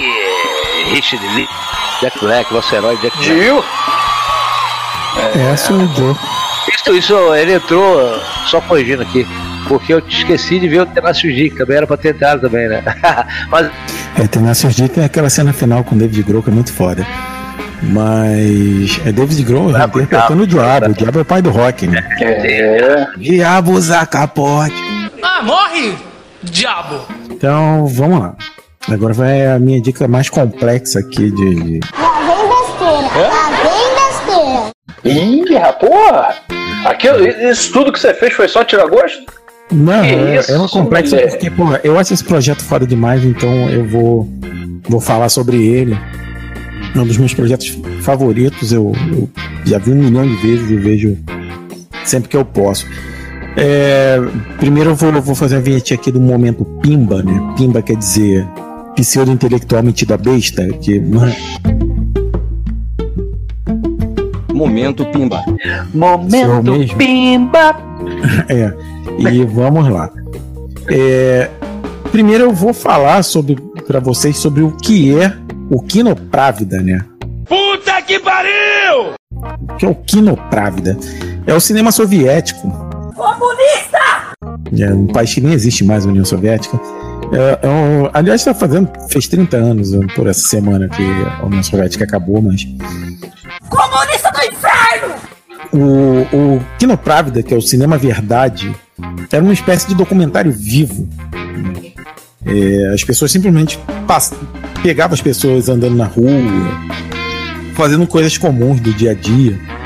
É, também era chamado de quinogás, né, que era cine-olho. É, que, e mostrava a, a realidade, né? Era, a câmera se comportava como um olho humano para captar essa realidade. E o- um cineasta soviético chamado Ziga Vertov. Caralho, o maluco é brabo. Porra. Fez um filme que é considerado até hoje um dos maiores filmes de todos os tempos, né? Chamado Um Homem com uma Câmara, câmera de 1929, é, em que o filme nada mais é do que um dia na União Soviética. Né? Dividido por partes, amanhã as pessoas acordando, a cidade vazia? E, e vai passando pelas pessoas pegando transporte, vai para o trabalho, né? e um câmera, né? fazendo uma metalinguagem, né? Nem existe isso, você tá inventando palavra. de um câmera filmando um câmera filmando o, isso? o dia a dia, né? Fazendo toda uma metalinguagem e, e os cortes das imagens, né? Para 1900, hoje a gente vendo o filme hoje, né?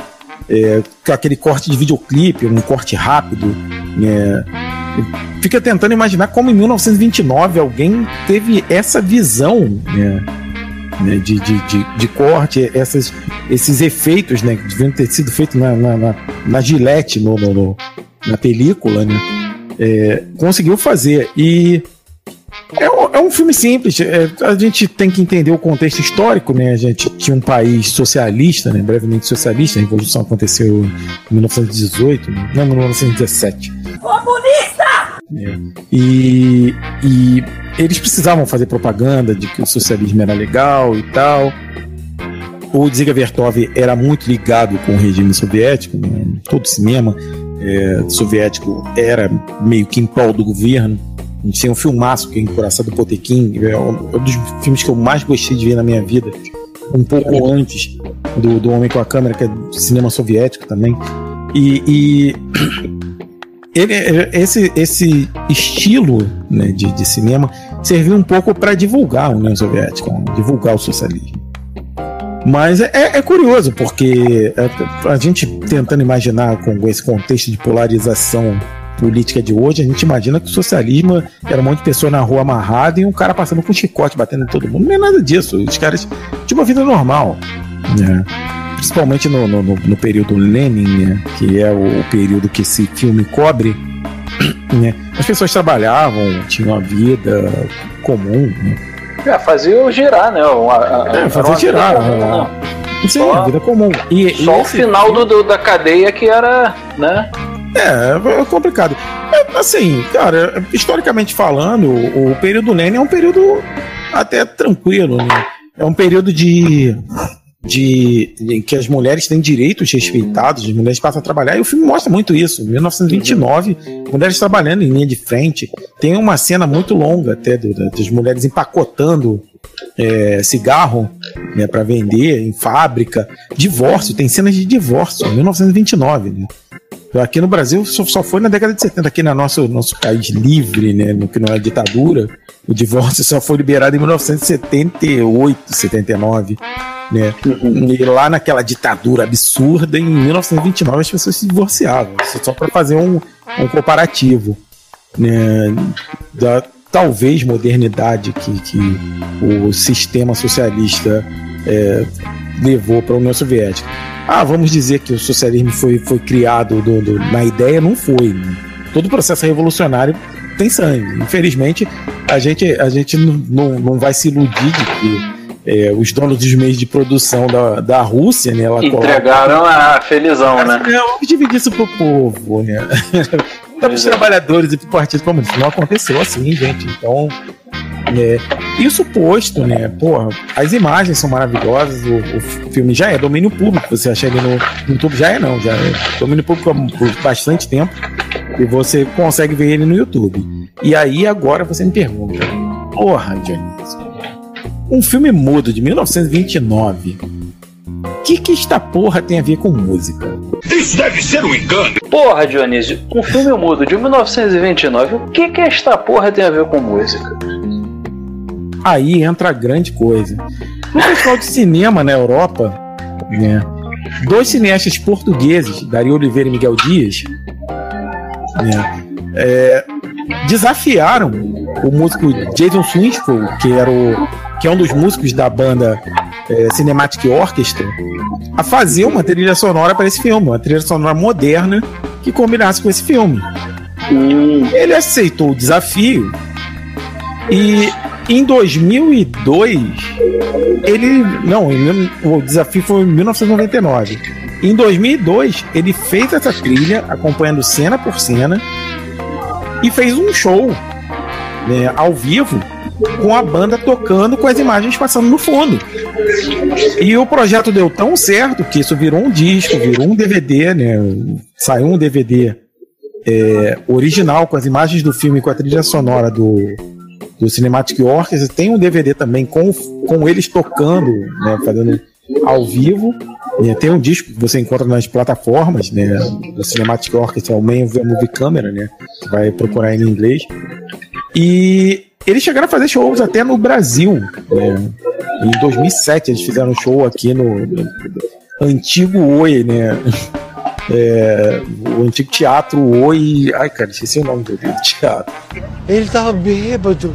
Ele não sabe de nada. Oi, Casa, Oi, Casa Eles Grande? fizeram show em São Paulo, no Rio, com, com, essa, com esse show. E, cara, o projeto, uma coisa que já era muito interessante, né? Você vê aquelas imagens do, do início do século, né? do- do- da década de, de, de 20, né?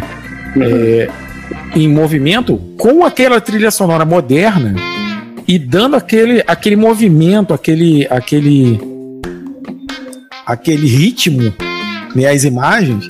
É, Oi Casa Grande, se não me engano. Oi Casa Grande, exatamente isso. né? É, Ele hoje não tem mais esse nome, enfim, é, tem que lembrar nomes antigos. É, ele foi aqui no, no, no Rio, foi, foi nesse teatro. E, cara, ficou perfeito. Uma coisa que já era muito interessante né, no, no aspecto técnico da, da coisa, ficou perfeita com a música, com a trilha sonora moderna. É, essa cena que eu cheguei a mencionar né, dos trabalhadores, ela tem uma música muito acelerada, com uma bateria muito acelerada, que dá um ritmo nas máquinas, né? Que você vê lá os trabalhadores mexendo nas máquinas, que assim. Você ouvindo no fone chega a te deixar meio tonto, assim, a coisa. É, é, a trilha acompanha cada ritmo, cada, cada cena, cada mudança, né? É, uma cena que aparece as pessoas praticando esporte, correndo, jogando futebol na praça. Futebol mesmo, não o soccer, né? O soccer mesmo, né? Não o futebol, né? É, é uma música que combina com aquela, com aquela coisa. Lembra até aquela música do, do, do esporte espetacular. Pá, pá, pá, pá, pá, pô, né? Aquele ritmo. Mas, cara, é- é- ficou perfeito o trabalho. E assim, eu recomendo a todo mundo que curte o cinema e que curte música, principalmente o jazz fusion, né, música instrumental, que veja essa versão que tem no, no YouTube, né, a versão do, do Man of Movie Camera ou, ou é Homem com a Câmera, né? Procura com Man of Movie Camera, ele não tem intertítulos, né? Cinema muito tem intertítulos, não tem legenda, né? Aquelas placonas com algumas coisas escritas. Esse filme não tem, né? Ele só apresenta que é um filme sem roteiro, um filme criado por. Tem câmera esse cara aqui, enfim, e imagem. Né? Virou um clipão, mas ficou muito bem feito. A, a sincronia da imagem com o som é, é perfeita. Se você puder ver, procurar também o show, né? Você vê os caras ao Ah. vivão mesmo, tocando, com, com as cenas passando no fundo. É, é um, porra, uma experiência maravilhosa, cara.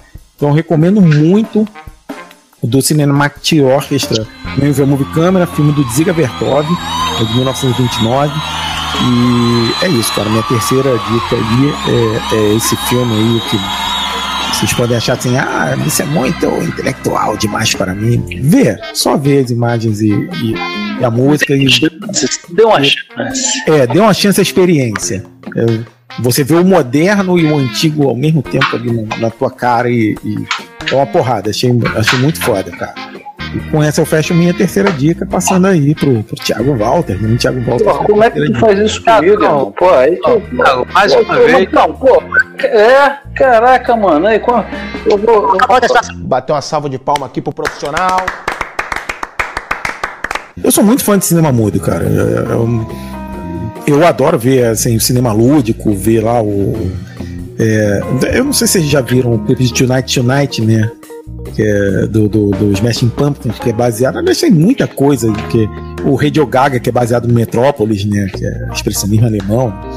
O, os próprios roqueiros né, modernos, ele- eles veem esses filmes. O Other Side, né? Do, do, do Red Hot Chili Pepper que é baseado no expressionismo alemão, no, doutor, no gabinete do Dr. Caligari. Né? Então, assim, é, até os próprios músicos modernos, eles hoje veem é, esses pioneiros do cinema e ficam maravilhados, né, cara? Eu, eu adoro ver as coisas de George Méliès, né? Aquela, aquela fantasia do cara vir sentado num foguete chegar na lua, né? Aquela visão lúdica do mundo que eles tinham no início do século. Eu, eu sou muito fã de ver essas coisas. Então, quando eu, quando eu vi essa, essa, essa mistura, assim, fiquei, doido. Falei, tem que ver essa porra ontem. E, porra, vi. E é melhor até do que eu imaginei que fosse ficar. É, Thiago, ferrou pra você. Porque eu, eu, eu coloquei aquela situação do Chuck Berry tocando depois do Jerry Lewis botando fogo no piano. Mas teve uma outra situação, só que com é, componente diferente, que é o que você tá. Hendrix? É o Rolling Stones tocando depois do. James Brown ficou puto. Vocês vão, vocês vão botar antes desse branquelo? Então eles estão fugindo que eu vou fazer o show da minha vida. então, é, Thiago, então agora o cara lançou um. é? Metalinguagem, Thiago. Nem existe isso, você tá inventando palavra. Sabe quando. Não, é. Só falando, esse negócio de tocar depois tem uma que é maravilhosa, do Rock and Roll Circus, Circus, né? Que era um especial da TV. Que quem ia fechar era o Rolling Stones, né? E aí entrou o The Who e tocou aquela música da Umazinha, né? A Kick One. é, porra, que é um musicão de sete minutos, né? Que na verdade são sete músicas de um minuto, uma intercalada na outra, né? E os caras tocaram e mandaram tão bem que os Rolling Stones entraram assim, tipo, porra, Fudeu agora. Fudeu, como é que eu faço agora? Inclusive, procura no YouTube que você acha aí do Rock and Roll Circle The Who, a Kick One. É, cara, é, a performance dele foi muito foda. É, é ô, Thiago, a, a primeira vez que eu vi, olha só como é que. A, tempo. Primeira vez que eu vi metalinguagem, eu lembro disso como se fosse hoje, porque eu tava. Eu tava começando a, a seguir os, o já citado mestre Pablo Vilaça, então ele. Então, eles tinham muito vídeo que eles explicavam né, as técnicas cinematográficas. Então, em 2015 eu lembro que foi com Birdman, que eu fiquei todo bobo. Eu falei, plano sequência, plano sequência, plano sequência. Isso é plano sequência. Tava tendo as minhas primeiras opiniões sem precisar do, do, do, do, do crítico, né? E aí, eu lembrei por causa disso. Eu, Só, uma, só uma, um adendo.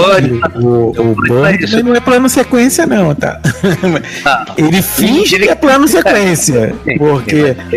Não, ele, ele, ele faz entender que é um plano sequência, porque ele liga uma cena na outra. Mas só que tem hora que ele vai pra É. cima, tá de dia, ele desce, tá de noite, ele sobe de novo, tá de dia. Você percebe que tem uma mudança de dia, que ele não foi gravado direto, né? a ideia é fazer, né, com É, é pro telespectador imaginar que era uma sequência, mas ele não é uma sequência. Ao mesmo tempo, ele mostra uma passagem de tempo, né? O que eu acho mais genial do Birdman.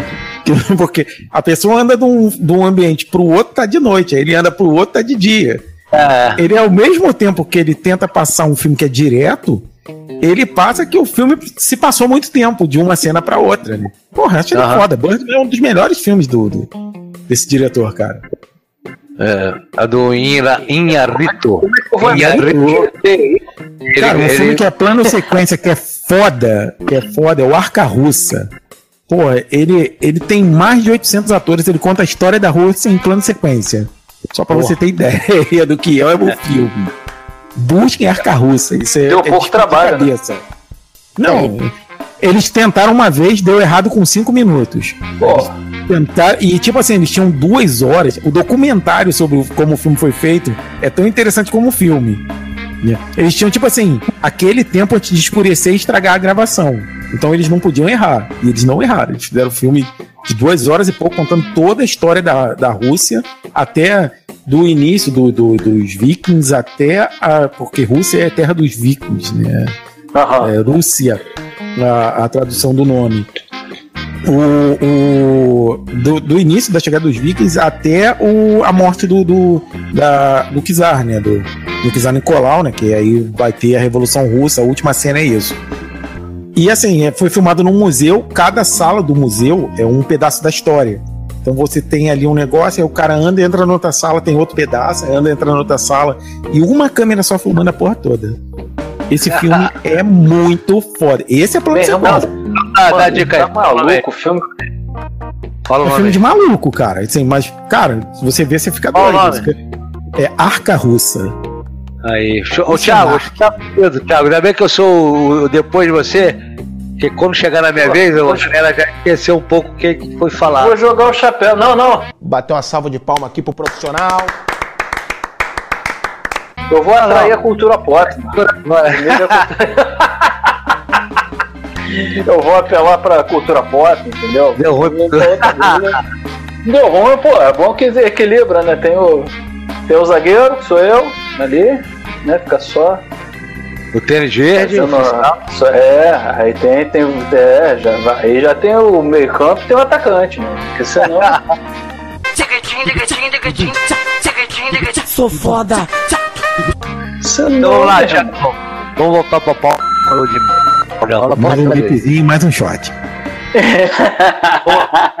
Vamos que vamos, eu vou. Eu vou assistir um, do- um documentário agora lançado em 2004, meu. Documentário também que, que, que fez barulho na época, né, meu? Até hoje, né? O pessoal comenta assim do, do- da bolha, né? Da minha bolha, principalmente, né? Que, que é parte de metal e de, de rock, assim, mais pesado. Então, eu vou de Some Kind of Monster. Documentário do Metallica, meu irmão, gravado em 2003 e lançado em 2004. Foi o documentário do, do álbum Odiados por Muitos. E, e eu, não, eu não odeio o disco, né? Mas eu acho, eu acho que eles tentaram inovar ali, deram um tiro no pé. Assim, eu não gosto do. Eu não gosto das músicas assim do disco, mas o, o resultado assim Gosto. que eles tentaram estético do negócio que é o é, ah, Marcão, pô, tu... Marcão, a gente acompanhou o underground até hoje, mano. Acompanha o underground até hoje, então, meu irmão. Hoje em dia o underground tá até limpinho demais, mano. Todo mundo tem um, uma gravaçãozinha boa pra tirar em casa, pô, mano. Marcão, igual anos fala- 90, fita demo, como é que era? É, meu irmão. Pô, quem acompanhou essa cena aí, pô, esse disco aí não, não, não é nada. Pô, é só mais um. Então, Thiago, não, não, tu não tá passando pano, não, Thiago? Não, pô, foi intencional, foi intencional. Bob Rock, Marcão, produtor, pô, produtor que eu mais gosto do. do... Pô, Bob Rock fez o Black Album. Black Fez- Album. Pô, não tem como o cara tirar aquele disco, aquele som ali sem querer. Foi resultado artístico estético lá do- dos caras, né? A interação dos caras. Uma escolha estética. Foi, foi, foi escolha estética. Eles quiseram dar uma de. de, de, assim. a- arriscar, né? Dar uma de. Ah, vamos mudar, pô. Tá todo mundo seguindo esse caminho aqui, vamos seguir por outro caminho. Então, pô. é, o cara quis fazer essa, esse, essa sonoridade do disco que, ele, que eles tiveram, pô. É o, é o Bob Rock, né, Marco? Pô. Faz tempo que eu não escuto, mas todo o resto tá bem gravado, né? Guitarra tal. Só a bateria que É, teve esse pô. probleminha aí. É, estético, assim, as músicas assim, não ajudam muito porque poderia ser um pouquinho mais enxugado. Mas nesse Então, disco, a partir desse disco, eles voltaram a querer fazer música grande. É, assim, tem, tem umas três, quatro musiquinhas ali sendo muito generoso que, que são boas. Né? Tem Seitanger, eu acho bem maneiro, Seitanger, é, French, que- e tem uma lá no final, acho que eu esque- eu esqueci o nome. Aí sendo bem generoso, eu acho umas quatro ali. Mas assim, não foi o. Eu acho que é pelas músicas que são fracas, sabe? Não pelo sonoridade, porque a sonoridade não me incomoda, pô. Eu já escutei muita coisa tosca, escuto muita coisa experimental, escuto e gosto, né, de, de som experimental, gosto de, de, de- dessas coisas que saem da caixinha. Pô, Sonic Youth, mano, tem várias barulheiras, assim, tem várias noise, né, pô. E, e- e- coisa fora de tom, saca? E é maneiro, eu acho maneiro. Então, assim, aquele disco ali, eu não acho, é porque o pessoal fica botando é, é, numa caixa o, o tipo de sonoridade. Isso eu acho maneiro que o Metallica tentou fazer, sair dessa parada, Aham. sair dessa- desses moldes, dessa fórmula, sabe? Errou. Errou feio, errou feio, errou rude. E o Metallica pode fazer, né, mano? Depois de lançar aquela discografia que eles fizeram do primeiro até o. Vamos botar até o Black Album. Porque o Load e o Reload ainda é contestado por muitos, assim, ou também são discos. Muito. É, o Load eu É um acho disco legal. sustenta, né? É, o Reload eu não acho legal, não. Aí eles lançaram um disco de cover que é muito bom. E, e o Seiteng era assim, é, é, é um disco assim, pô. é- até- tipo, até que enfim sai um disco ruim, sabe? Toda banda tem um disco ruim. né? Aí o Metallica, porra, nesse disco aí não, não mandou bem. Mas não, assim, na minha opinião, não é pelo, pela sonoridade, não, cara. É, pel- é pela qualidade das músicas mesmo. E a banda tava em crise, né, cara? Esse documentário mostra muito bem isso, cara. O convívio dos caras já tava horrível, saca? Não tinha convívio. O, o James chega a sair da banda, velho. O cara tá com um problema seríssimo de alcoolismo ali, o maluco. Pô, os caras. é, é, mais uma vez, né, aquele, aquele, aquele lance né, da banda que alcança o topo, né? bicho, Tem, tem o ônus e o, e o, e o, e o bônus né, da parada. Porra, os caras estão ali, porra, convivendo, tendo que gerir uma empresa gigante que é o Metallica, uma das bandas que mais fatura na história aí. É, pô, uma banda que conseguiu estourar a bolha do, do heavy metal assim e ir pro mainstream, sabe? Então, banda de estádio, né? Então é Aham. difícil, né? Porra, os caras estão brigando ali com vendagem de disco, porra, do lado do Rolling Stones, dos Beatles, do Michael Jackson, sabe, da Beyoncé, pô, tá brigando com o YouTube. Então é outro papo ali, cara. A pressão dos caras, imagina quantas famílias ali não dependem dos caras, velho. Imagina a empresa dos caras ali, o CNPJ Metallica, como é que não deve ter. Inclusive, nesse documentário mostra quando o Rob Trujillo, né, que é o baixista, ex-Suicidal Tendency, ex-Ozzy, Infectus Groove, né? Trujillo é bárbaro. É, ele entra na banda, mano. Os caras já, pô, dão um milhão de dólares pra ele e 25% da empresa, velho. Todo mundo tem igual ali, 25%. Isso eu achei. Porra! Pois é, mesmo. Entendeu? O cara entrou como é, é, é, é, parte mesmo da banda, não é um músico tipo acontece, sei lá, no, no Rolling Stones. Tem um, tem um baixista lá, sabe? Tem um, um tecladista de apoio, tem, sabe? O cara fica ali é contratado, ele tá na banda ali, os músicos do, do Paul, saca? É, banda, mas são contratados, ninguém sai, ninguém dá nada. Os arranjos dos cara, do, do cara lá e acabou. Ali no, no Metallica, o cara entrou como membro mesmo da banda, assim. E, e já entrou logo ganhando um milhão pra né, entrar no clube. ali. Pois Tinha é, Pois é, o maluco veio, pô, e nesse documentário mostra, assim, entrevista com vários baixistas, né? Que fizeram o teste, né? E, e o- na entrevista do Rob Trujillo, que, que ele diz que, pô, cara, eu venho do. Ele tava tocando até com o Zac Wild, né? Do, no Black Label Society. Aham. E diz, ah, cara, acabei de vir de uma turnê que eu dormia dentro do baú do caminhão, saca? A gente forrava ali no chão e fazia a turnê assim. Então, é, um, ele, ele di- mo- fala sobre isso como uma coisa legal assim dele, um ponto forte, porque ele não tá na música sim. ser rockstar frescão, saca? Aquele cheio de nome toque, ah, não sei o que. O cara tá ali pela música, ele gosta de tocar, ele tá ali independente das condições que, que tiver. Pô, o cara já tava tocando com Ozzy, o cara já, já tinha feito turnê. Ele podia muito bem, assim, ficar, sei lá, montar um instituto de, de, de música dele lá, ficar dando aula, sabe? É, tem um. Tem um um outro lifestyle, sabe?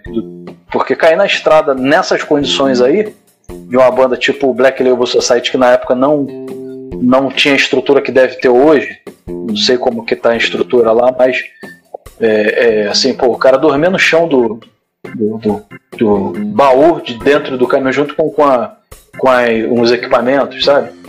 É, pô, não é uma situação que tu olha assim, caraca, isso com mulher e filho dentro de casa. Então, o cara olha assim, qualquer um assim que que, que, que não não tá acostumado com isso, né? Acaba jogando a toalha. A gente vê aí. É, claro. Pois Com é, certeza. então a estrada é, separa muito ali o que que. Principalmente um, um- um cara que quer fazer som autoral, né? Que tu tá investindo. Aham. Autoral, tu tá investindo na, na empresa. Tu tá tentando É. fazer a empresa ali vingar, porque a banda chegou, chegou um, um determinado tamanho que vira uma empresa, tem que virar. gera é, dinheiro, gera, porra, tem que ter um contador, tem que ter um CNPJ, tem que ter, faz, faz folha de pagamentos, as coisas todas. Então ali no Metallica tu vê tudo isso. E os caras, porra, chegaram num ponto que tem que ter um terapeuta, sabe, acompanhando a galera ali. É, tu vê que eles estão tentando um atura o outro, sabe? Não tem. Principalmente o Lars, né? Que é o, que é o baterista ali, e, e o James, que, que é onde tem os maiores confrontos ali, né, cara? E, e os caras, porra, ten, tendem a, a, a, a tá sempre entrando em colisão ali. Tem, o James sai da banda, depois de uma discussão lá com, com o Lars. Então, e muita coisa ali, eu acho que eles seguraram a onda de não sair na porrada, essas coisas assim, porque tá sendo filmado, não.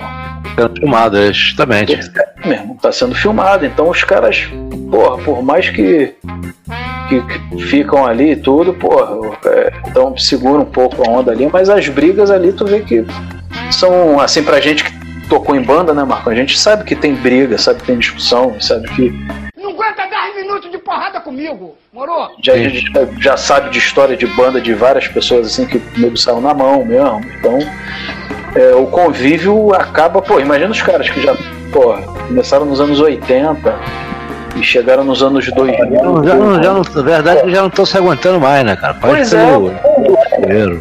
O Black Album durou três anos, Marco. Imagina tu ficar três anos na estrada. Não tem amizade isso não, cara, porque, pô, a convivência não, não, amizade, pô. Tu briga, pô, tu sabe, tu, tu briga com tu pai e mãe, pô, sabe que teoricamente são as pessoas assim quando tudo flui é, é, é, bem, são pessoas que você briga, por mais que, que não queira, pô, tudo pelo convívio. Imagina, pô, um brother assim que peida a rota, que tem as brincadeiras, que tem é, que bebe pra caralho, sabe? Imagina.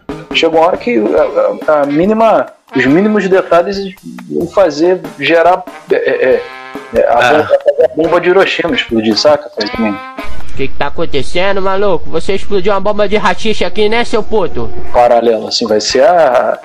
Às vezes deixar um copo sujo dentro do ônibus é o, é o estopim pra acabar tudo. É, é bem difícil assim. Então nesse documentário mostra muito isso, cara, esse convívio deles, o terapeuta tentando é, fazer uma um meio campo ali, mostra o Bob- próprio Bob Rock que é o produtor do disco, é, é, ele toca baixo né, nesse disco, ele grava o disco. E nisso tem, pra tu ver, eles tentam depois, principalmente o Lars e o, e o Kirk vão lá atrás do James, assim, para tentar manter, né? O cara saiu da banda brigado lá e, e, e, porra, tentam ir lá na, na, na banda nova dele pra, ah, porra, e aí, cara, tamo aí, o cara, sabe, o pessoal da, da banda fica para receber os caras no camarim, o, Ja- o Jason nem quer saber, vai embora, deixa os caras lá, pô, o Jason foi embora, nem quis falar com ninguém, tu vê que tem uma, É, só foi embora. é, vai embora, não quer nem falar com ninguém. Os caras ficam, pô, olhando assim pra câmera, sabe? Tem a, a lavação de roupa também, a cena clássica, né, do Dave Mustaine lá, chorando, Dave Mustaine do Megadeth, né, chorando lá com, com Lars, e- porque é, é, o, o Dave Mustaine foi expulso, né, do Metallica justamente por abuso de bebida, de droga. Dave Mustaine é conhecido também por ser um cara meio violento, né, e e era faixa preta de taekwondo, então, porra, era difícil ali, né? de sair na mão ali com o cara, então o cara é expulso, o nego joga ele no ônibus, e, ele também tem problema com droga. E, e diz que, porra, vocês eram minha família e vocês me expulsaram. Tá, todos eles, assim, né, tem problema, assim, de, de infância, né, com, com a família, pai, bebia, saca? Tem todos uns traumas, assim, e, e- e tu vê que ali eles criaram um núcleo que eles. Um, um, um, um- se apoiava no outro, né, cara? Aham. Então ali naquela hora ali. Diz o David Mustaine que tem a parte do, do Lars que ele vomita assim de nervoso e que não foi pra edição e deu um, deu um problema. Isso depois aí, que só mostrou a parte do David Mustaine chorando e não mostrou a parte do Lars também. Então ficou essa briga, isso causou uma briga de novo entre eles, né? Eles tentaram fazer essa reconciliação nessa época brigaram de novo por causa desse lançamento aí, dessa edição. E E, e, aí vai, né, cara? Esse é um documentário que mostra muita coisa ali. O- os caras foram criticados muito assim pelo meio, principalmente eu vi o Carol King do Slayer falando. É, porra, cara, os caras são metálica, os problemas de bosta, sabe? Um maluco toscão dando pitaco numa coisa, sabe, que não, não é deles, assim, que eles não viveram, que eles não têm nem noção. Então, tem, tem muito disso aí. Então, indico esse documentário aí que ganhou prêmio também. é, é, do, do, do Some, Some Kind of Monster. Então, metálica no, no- por dentro da, da, da, da, da empresa ali. Tu vai ver o ser humano ali brigando, os ícones, né? Brigando. Ah, sensacional. Então fazer Some Kind of Monster. É até inclusive o nome de uma disco, né? Mas. É isso. É uma música bem ruim também do disco. Essa é uma das músicas que eu não gosto. Isso aí, fica essa dica aí. Essa dica aí do Tentando não deixar a, a, a, a- o, o monstro desabar, né? A empresa gigante, né? Fica aí. E agora, pô, vai pra você, né, mano? Pô, não tem É, como. Só, só pra complementar a informação aí, o Kind of Monster tá na Netflix, tá? Tá na Netflix? Ah, É, então. você consegue achar ele na Netflix. Pô, então já tá. Tu vê que o negócio é sério, né? Que pra tá ali, então ainda tá tendo. Ainda tá tendo. Ações. Não é. É, só uma coisa que eu acho que você esqueceu de falar é que ele é focado no Sanlinger, né? Não, não, Mas falei, conta- falei. Cometinho, falou. É, mas aí ele, ele pega a carreira toda, né? Mas ele é ali meio a gravação do Sanlinger. Isso, né? então, Que é um disquinho bem ruimzinho, né, gente? Vamos combinar. É, assim, é, é estética, estética diferente. Eles tentaram arriscar, né? O Metallica tentando. Hoje ele tá provocador aí, Thiago. Hoje ele tá. Hoje ele não quer sair. Mexeu com. Não, Metallica é foda, meu parceiro. Hoje ele tá dando só no três. Tá com Iron Só que o Sanlinger é um disco bem mais ou menos, né, gente? Vamos combinar, né? Com leite. Eles tentaram ali, deram um tiro no- na água, né? É o que eu falei pro Marcão. Eles tentaram dar uma de, de sinistrão, né? Pô, não, vamos repaginar a produção, repaginar tudo. Então, se esperar no Fábio Calunga, tiros graves. É. Essa bateria. Fica aí. Dio, vamos ver agora o que, que o Marcão tem, ó. Só mantendo ali metálica, saca? Aí, aí, vamos, vamos que vamos, Marcão. Contigo aí, ó. Deixar esse P- PO pra você, essa batata quente aí. A minha lista é quase toda de filme, cara, porque eu sou um cara que eu não sou muito chegado a séries, documentário eu gosto. Mas série, essas porra, eu gosto de filme que começa ali, finaliza ali, resolve o problema todo ali na mesma hora. Duas, três. não tem paciência, não. Ficar um outro dia, aí tu já não tá no clima de ver no outro dia, entendeu? Episódio por episódio, porra. Aí tu percebe depois também que os caras ali que tá esticando o bagulho já era pra ter acabado. Enfim, eu tenho meus problemas sérios com série. Tirando The Boys, o resto eu não curto muito não. É. Esse é o filme, cara. É, inclusive, é uma parte curiosa que ele é um filme inspirado numa numa situação com o diretor do filme, que é o Cameron Crowe, né, sensacional. É o quase famoso. Direito a sotaque. É, Cameron Crowe, o homem que fez aí. Fez pra mim os dois melhores filmes do Tom Cruise, que é o Jerry Maguire e o Vanilla Sky. O Vanilla Sky foi onde eu conheci o, por curiosidade, o Sigo Ross. E a cena lá que ele tem que decidir se vai continuar no sonho ou se vai encarar a realidade. Quando o cara cai, tá rolando lá o Number 4 do Sigo Ross. Olha só, você só gosta de Vanilla Sky porque você não viu Abre los Ojos. Ih. E você sabe que Vanilla Sky é uma versão americana de um filme espanhol, né? Tira esse otário da linha, moro? Por favor, moro? Que eu já tô ficando nervoso nessa porra! Ih, rapaz. Que é o Abre los Ojos. A versão original é infinitamente melhor do que Vanilla Sky. Não, mas, Não tem Rós, mas enfim. Não, mas eu falei assim, o melhor do Tom Cruise, não quer dizer que é o melhor Ih, agora. do Tom Cruise. E Magnolia, o que, que tu acha? É, eu cochilei. Porra, a melhor atuação do Tom Cruise tu cochilou? Ah, Top Gun. Top Gun. Eu tenho que- com bobeira aí, meu irmão. Pô, Eu tenho que ver, porque o Magnolia eu cochilei um pouquinho.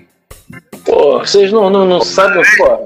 Talvez eu tinha dado, né? Deu azar, o Magnolia deu azar. Estão completamente errados. O Magnolia deu azar, me pegou num dia assim que eu não tava bem e cochilei. Deve ter ido já na brisa. Eu duvido Então, vou que não É só, só, só um spoiler aqui de Magnólia. Chuva de sapo que cai sem parar. Olha aí. Eu não entendi o que ele falou. Chuva de sapo? É, quando você vê o filme você vai entender. Vê o Magnólia de novo e você vai entender o que eu tô querendo dizer.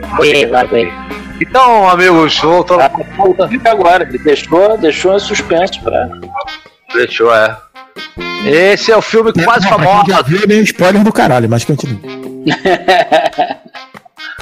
Esse é o filme que eu citei aqui, Quase Famosos, que é o filme inspirado na situação real de vida do Cameron Crowe, que era jornalista de uma pequena revista que o interessado da Rolling Stone viu a coluna dele, ficou interessado e contratou ele para fazer algumas uma- um texto, né? E só que eles gostaram do cara e ele foi colocado como para acompanhar a banda. Na vida real era nada mais nada menos do que Led Zeppelin, né?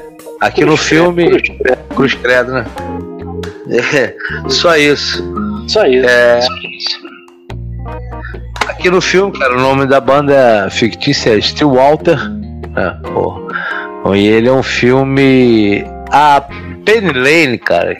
Ele é o filme, o filme tem muitas referências da com a com a vida real, porque a Penny Lane, que é uma personagem do filme, ela é inspirada na namoradinha que o virou aí casada do Jimmy Page, né?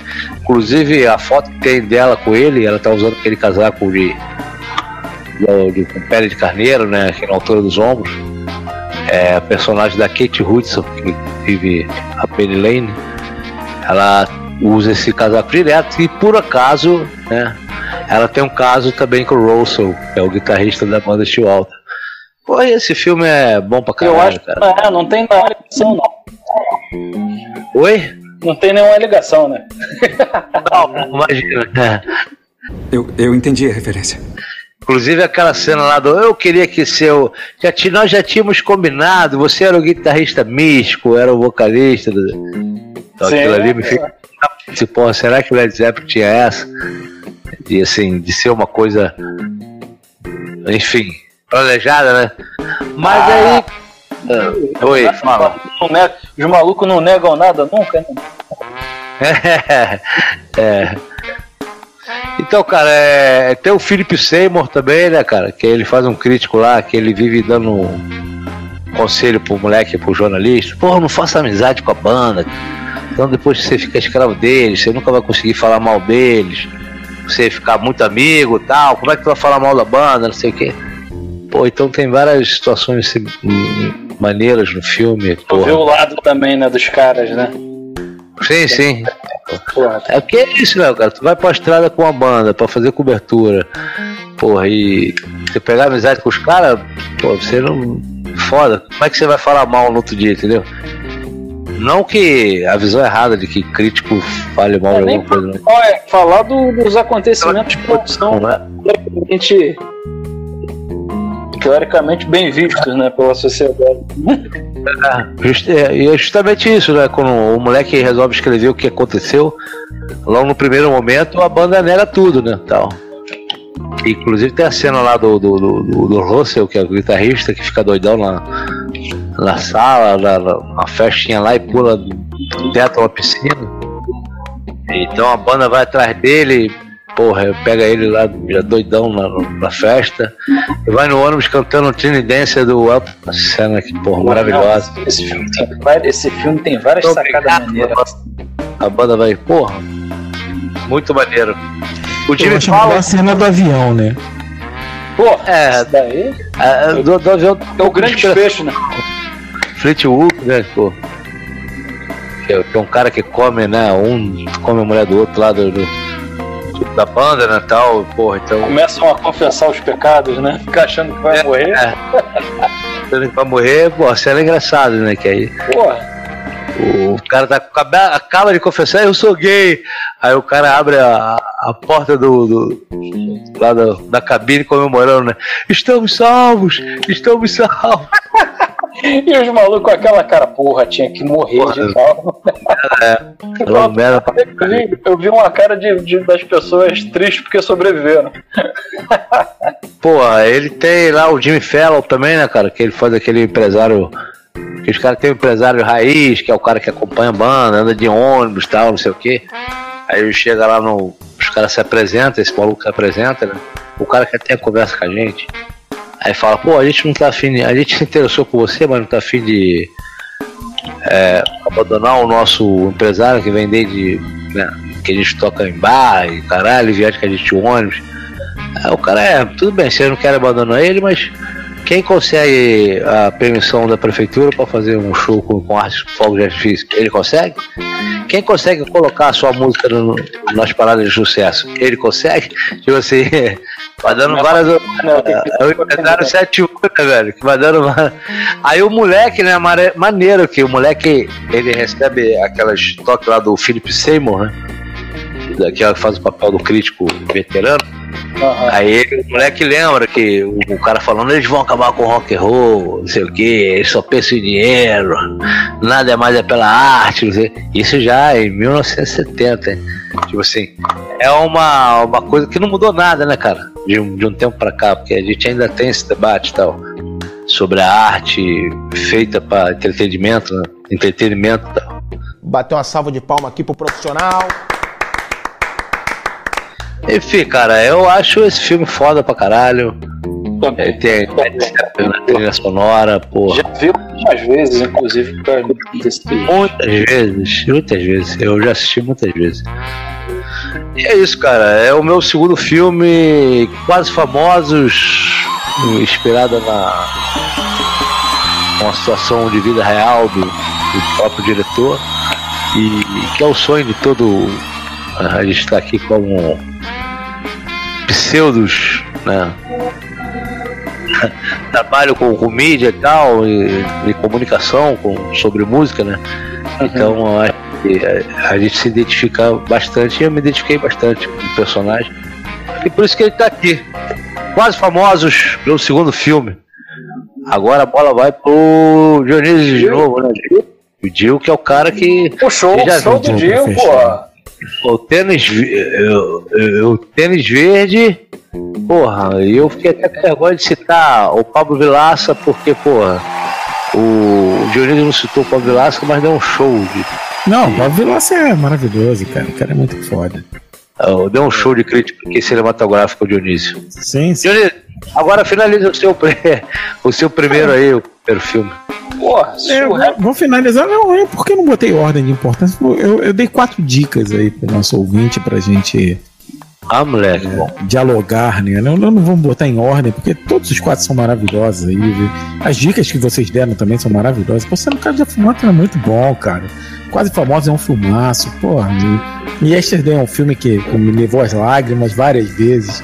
Que satisfação, aspira. A cena de John Lennon é maravilhosa, cara.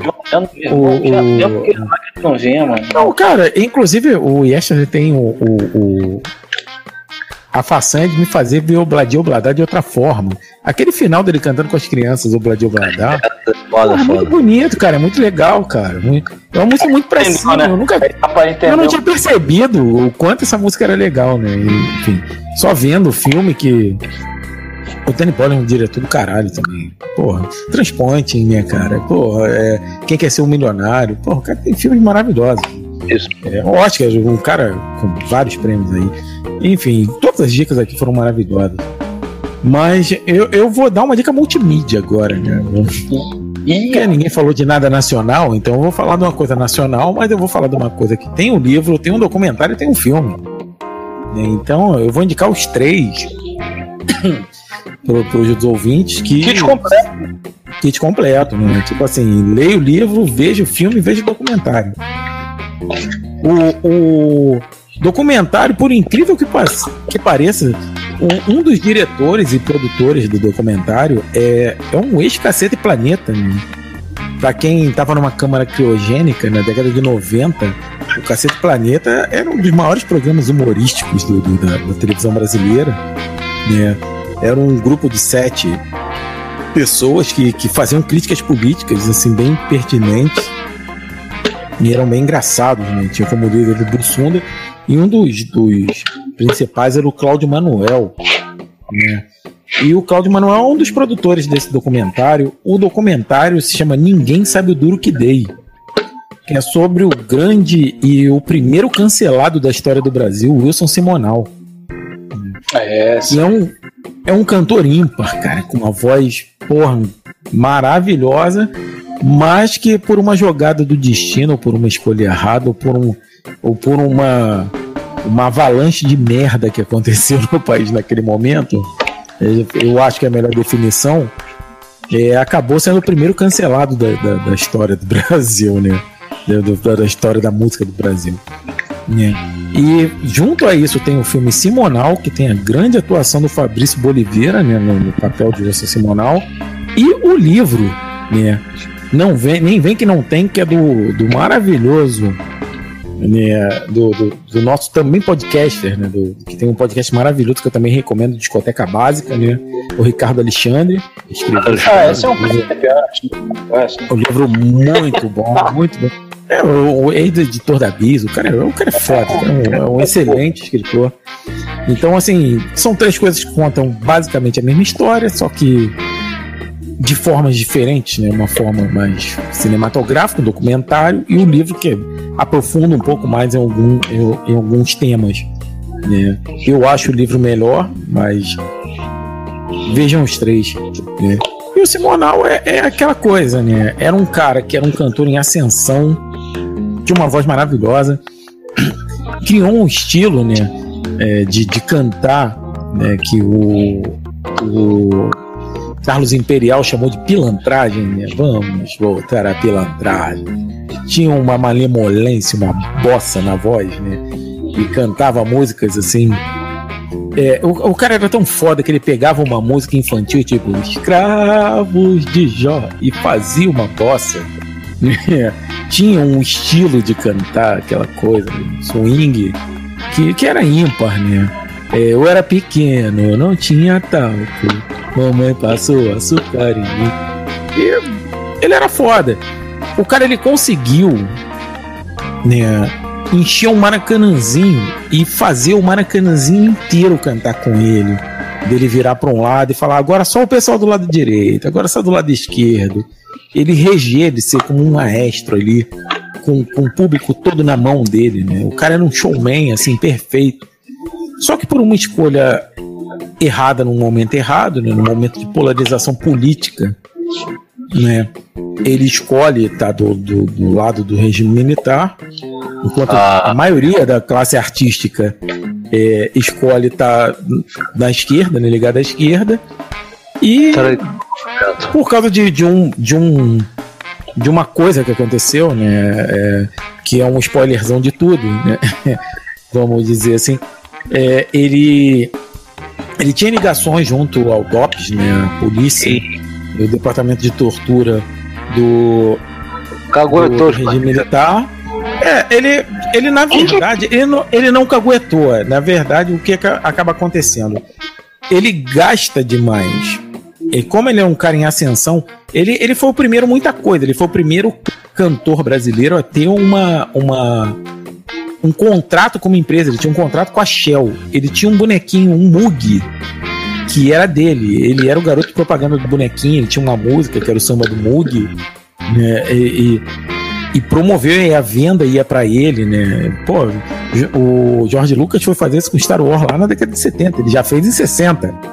Ele vendia o Mug. E, e, e ele ganhava muito dinheiro, só que ele gastava muito mais. No documentário tem um depoimento do Tony Tornado, o grande Tony Tornado, que é um cara muito injustiçado, é um grande cantor, tem uma obra, tem discos maravilhosos, mas que o Brasil não ouve né? o soul, a voz desse, desse cara que é foda. O meu canto. Sim, sim. Sai do meu coração.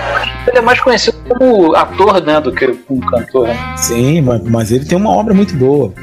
O, é, a gente só conhece o BR3, né? Mas os discos dele são muito foda. E aí ele dá um depoimento no documentário que ele fala que o Roberto Carlos tinha um Cadillac, o outro tinha o Juca Chaves tinha um Jaguar e tal, e o, e o Wilson Simonal tinha os três. né? E assim, naquela época, pra um negão né, tá andando com três carrões. Incomodava, é absurdo. Incomodava, incomodava absurdamente. E aí ele, ele, ele gastava muito mais do que ele ganhava, embora ele ganhasse muito. E chegou um ponto que ele ficou numa paranoia de que o, o contador dele estava dando volta nele, né? Tava é, roubando o dinheiro dele. E aí ele, com as ligações que ele tinha com dopes, né? Fala aí se- se ele se envolveu com drogas. Olha, ele bebia bastante. Mas ele passou a beber muito mais depois do acontecido, depois do cancelamento. É, se vê.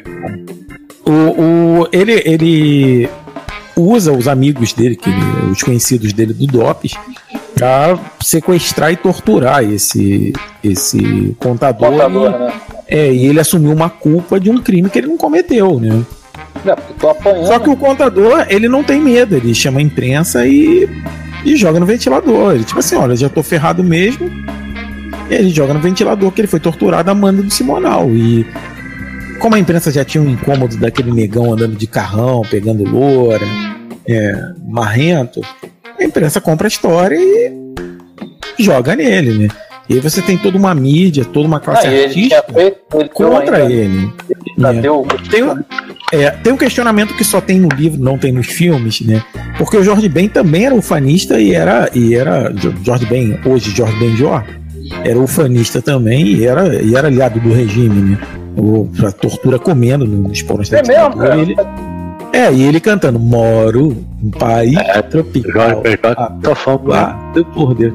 E, e, e assim, só que o Jorge Ben, ele não incomodava tanto a imprensa, a mídia ou, ou a opinião pública quanto o Simonal, porque o Simonal era marrento.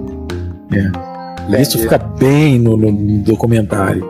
Então, mas o, o Ricardo Alexandre faz esse questionamento: por que não cancelaram o Jorge Ben também? né? É porque o Simonal tá muito acima dele. Era, Não, o Simonal- incomodava muito O mais. Simonal tinha a, a marra, né? Sim. E, e, e assim, o documentário é bom, primeiro, pelo resgate ao Simonal, né? Porque ele foi tão cancelado que eu lembro, na década de 80, eu não ouvi nada do Simonal.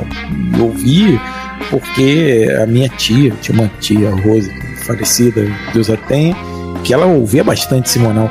Eu lembro, inclusive, uma das imagens da, da minha infância, foi quando ela comprou o primeiro carro dela, né, que era um Chevette, enfim ela veio cantando e tocando. Ninguém sabe o duro que tem pra ter fonfon, trabalhe, trabalhe. Que era uma música do Simonal dos anos 60, né? E, e, e isso foi esquecido, né? A, a minha geração de 80, 90 não ouviu, simplesmente apagou o Simonal da memória. Tem o Simonal de, nos anos 2000, cara, por causa dos filhos. Exa- Por causa dos filhos que fizeram esse resgate, os documentários. Não, e filme, começaram a aparecer também na mídia como artistas, né? O, junto, foi até com aquela gravadora Trama, né? Que, era, que eles eram Sim, sócios. exatamente. O Max de Castro, E- e- né? E o, Sim, É. o Sim- Teve um show do Simonal que tem uma versão da Samarina com aquele, aquele cantor que era do Contrariano, não vou lembrar o nome dele agora. Alexandre Pires. Alexandre Pires cantando Samarina. Samarina é um musicão, cara. Pode, pode deixar E- comigo, e- é comigo. Blockbuster, essas coisas é comigo. Pô, e, e assim, fizeram um show em homenagem a ele, que o show é maravilhoso, cara. Vários artistas cantando músicas dele. E você via que ele tinha é, uma mídia, uma, uma. Ele era um showman, ele era um cara muito foda no palco. E ele, depois desse episódio, ele definhou, né, cara?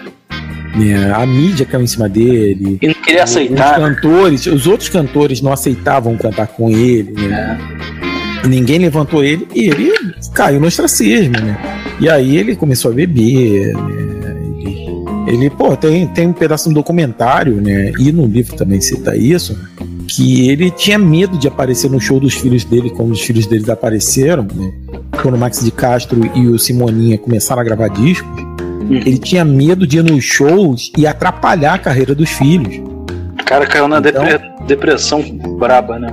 É, tu imagina, tu imagina isso, tipo assim, eu não vou ver o show do meu filho porque se me verem aqui pode ser que cancelem meu filho também. Né? Tu imagina isso na cabeça do cara. Assim. É, então, Não, e cara, real- é, Aconteceu, né? é, realmente aconteceu. Isso é real. Tem imagens, tem tudo. Tem. é, então eu recomendo muito para que vocês vejam o filme, vejam o documentário, leiam o livro, principalmente o livro, que o livro esmiuça mais. Porque o documento, tanto o documento, o filme bastante, o documentário até dá uma certa culpabilidade nele de certas coisas, mas meio que o, optaram por não pegar tudo. Mas o livro, ele esmiuça bem que ele era bem responsável, né? Ele dá um. Além dessa coisa, né? Dessa, dessa fama de ser caguete, né? Que acabou entrando nele, né? Que ele tinha entregue outros cantores, né? Que ele era um, um delator né, da classe artística, né? Ele era irresponsável com os contratos dele. Então, o, o, o livro bota isso um pouco mais em, em conta, que além de, ele também não era uma pessoa muito fácil de se lidar. Né? Ah, tinha- então, deixou subir, né, pra cabeça, né? é, ele era um popstar e, e mesmo depois que ele estava cancelado, ele ainda era meio marrento. E isso é uma coisa que só tá no livro e não tá outra- nas outras duas mídias, né? Entendi. E ele, na década de 70, a- ele, ele desfez um contrato com a Globo, porque ele ia fechar um show que era numa, num festival, né? Ele ia fazer o show de fechamento do festival.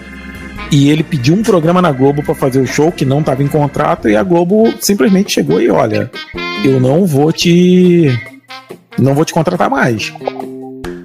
Se vo- você furou comigo, não quero mais papo com você. E aí, tipo assim, aí começou a decadência dele lá em 79. eh, tinha um Globo de Ouro, que era parada semanal, e apareceu uma música dele lá no, no top 10. E alguém esperou o Boni sair do Brasil pra botar ele. E, e gravou, tipo assim, no mesmo dia, três incursões pra passar em três semanas seguidas. E, e ele não ter que voltar lá com, com o Boni lá. O Boni já ia ver, já passando o programa e o esporro que ele desse, problema. Né? Mas aí eu vou dar uma levantada no Simonal. E aí o Simonal chama a porra da Capricho e fala: Ah, a Globo teve que se render ao meu talento e tal. Olha Aí o cara que ajudou ele cortou as duas incursões que iam aparecer nas outras semanas, né? Então, assim, ele, ele mesmo decadente, ele ainda tinha uma certa amarra, mas isso só tá no livro, não tá nas outras coisas. Por isso que o livro é melhor do que o, o, o documentário e o filme, mas como o tema de hoje é cinema, recomendo o documentário e o filme. E se você quiser aprofundar um pouco mais, o livro. E a última dica. Sensacional, sensacional. Passando Essa dica. Tiagão de novo. Não, entrou na fogueira aí, Tiagão. Agora é contigo aí. Segura essa meu irmão. Não, meu irmão, eu vou, eu vou, né? Vou manter o negócio aqui no, no alto. É um documentário. Vou indicar um documentário que, pô, mostra. Eu vou puxar sardinha pra minha tribo, né? Que, que é a tribo dos guitarristas, né? Pô, esse documentário tem três guitarreiros de de épocas diferentes, né? E nesse documentário, pô, cada um dá a sua visão, né, de, de- de filosófica, a sua interpretação de como vê o cenário, como vê um instrumento, né? São três guitarristas. O nome desse documentário é, é A Todo Volume. Não sei se vocês já viram esse documentário. É maravilhoso. Esse documentário me fez ver o. Aquele cara do White Stripes de maneira diferente. Jack White. O Jack White, Jack White. e o Morello, não é isso? Errou! Exatamente. Bicho burro! Pô, eu não sabia que, esse- que o Jack White era tão bom. Muito bom. Porra, Jack White, pra mim, é um dos The Ed artistas. também, The Ed é brabo, né, mano? Porra, com as camadas de som dele lá. Tem Ed, né? Justamente. The Ed, é. Eu falei, o Tom Morello, mas tem o Tom Morello não? Acho que é o The Ed, né? Não, É o The Dead. É, É. São três gerações, né? A gente tem o, o Jimmy Page, né? Geração 60, 70. O The Ed, geração 80, 90. E aí o Jack White Jack 2000, White. 2010. 2000 até. É um dos riffs cantados em estádio de futebol hoje em dia, né? Inclusive tem um disco. Não, e, e essa é a grande ironia, né, cara? Que o- um dos grandes riffs é uma linha de baixo de uma banda que não tem baixista, né? Pois é. É paradoxo que chama isso aí. tu vê que o cara é desprendido da- dessa porra toda, né, cara? O cara vai pelo som mesmo. É uma, o Stripes é, é- é- Ele queria né, uma estética totalmente diferente assim do que ele estava acostumado a, a fazer, né? Ele se juntou lá com, com a ex-mulher dele, né? Que ele falava que era irmã, depois ele falava que era prima, depois aí no final. É engraçado que eu descobri isso há pouco tempo, né? Que, na verdade era a esposa dele, né? É, na verdade era a esposa dele. Falou, cada hora ele falava que era uma coisa justamente pra dar esse ar de. Ué, Ah. pô, falou? Não, ah, agora é, é primo. Ah, não, irmã. Pô, no final, quando eles se separaram, o pessoal descobriu que era, que era a esposa. Então, porra, tem ele, tem, porra, mostra o. o- a, né? cena, a cena mais forte, assim, que eu achei desse doc, assim, mostra, né, cada um ali, o, o cotidiano, né, pá, o relacionamento com a guitarra, é, mostra o, o The Ed com, com aqueles, as loucuras dele, assim, de... de o The Ed pra fazer um show sem o hold não consegue, né, mano? Que pra ligar aquilo tudo ali, meu irmão, é muito equipamento. coisa. Ele, mo- é, ele mostra como ele chega nos resultados só. Ele pensa num riff, porra. Só que ele pensa num riff já com o efeito na cabeça dele. E tenta falar isso pro técnico de, de, de guitarra dele. Ó, cara, tem um efeito tal, assim, assim. Ele tenta explicar falando o que ele tá pensando. Imagina pro, pro um técnico de guitarra. A piroca que é. Pois é, pra poder, pô, caraca, que som é esse que esse cara tá. Entendeu? Aí fica tocando o riff, aí ele mostra, ó, o riff é assim, sem efeitos, né? Aí tu olha um troço simples, duas notas, quando ele bota o efeito, o troço faz todo o sentido ali. Então ele, porra, mostra ali como ele faz pra chegar nas camadas sonoras que ele chega ali do, do Gil, que é bem maneiro, né? Uma escola, né, bicho? O DL é uma É. escola Gil que, porra. Muitos bebem ali na, na- na- nessa. O Jimmy Page, então, nem se fala, né, cara? Tem uma hora que eles estão os três sentados assim num- numa sala, tem umas Jimmy poltronas assim. Ah, Pô, o Jimmy Page pega a guitarra, mano, começa a tocar. Mano, Fica os dois. Os dois, pô, o Dead fica olhando assim, babando, o Jack White levanta, pô, mano, tem que ver isso de perto. Aí senta assim de frente pra ver o Jimmy Page. Tu, tu vê que os dois são muito fãs, assim. Muito fã, né? Page. E. e... Imagina aí, Santiago, o Jimmy Page tocando na tua frente. Porra, meu irmão.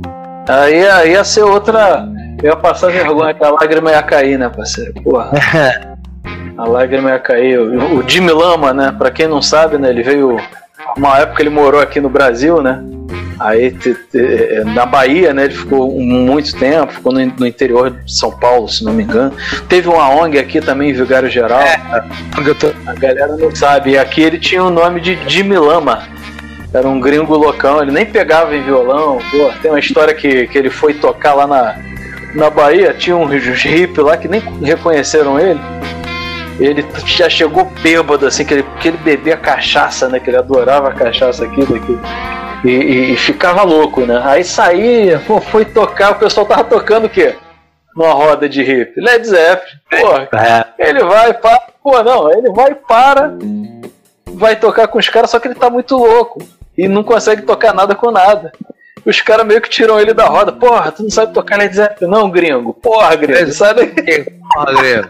Vagabundo é foda. Porra, gringo, expulsaram o Jimmy Page de uma roda que tava sendo tocado Led Zeppelin. Porque ele tava. Ah, o gringo, ah, o gringo, o gringo, pô. Pô, ninguém sabe tocar porra é boa, pô, destruindo a música do Led Zeppelin. Porra, é? Não, isso me lembra no, no, o- indo pro paralelo do cinema que o, o Charlie Chaplin entrou num concurso de imitadores de Charlie Chaplin e ele foi o terceiro. Ah, sério, mano? Aí. É sério, é, sério. É registrado. Tipo assim, ele entrou como anônimo, não, vou, vou entrar nesse concurso de imitadores aí, ele fez a imitação.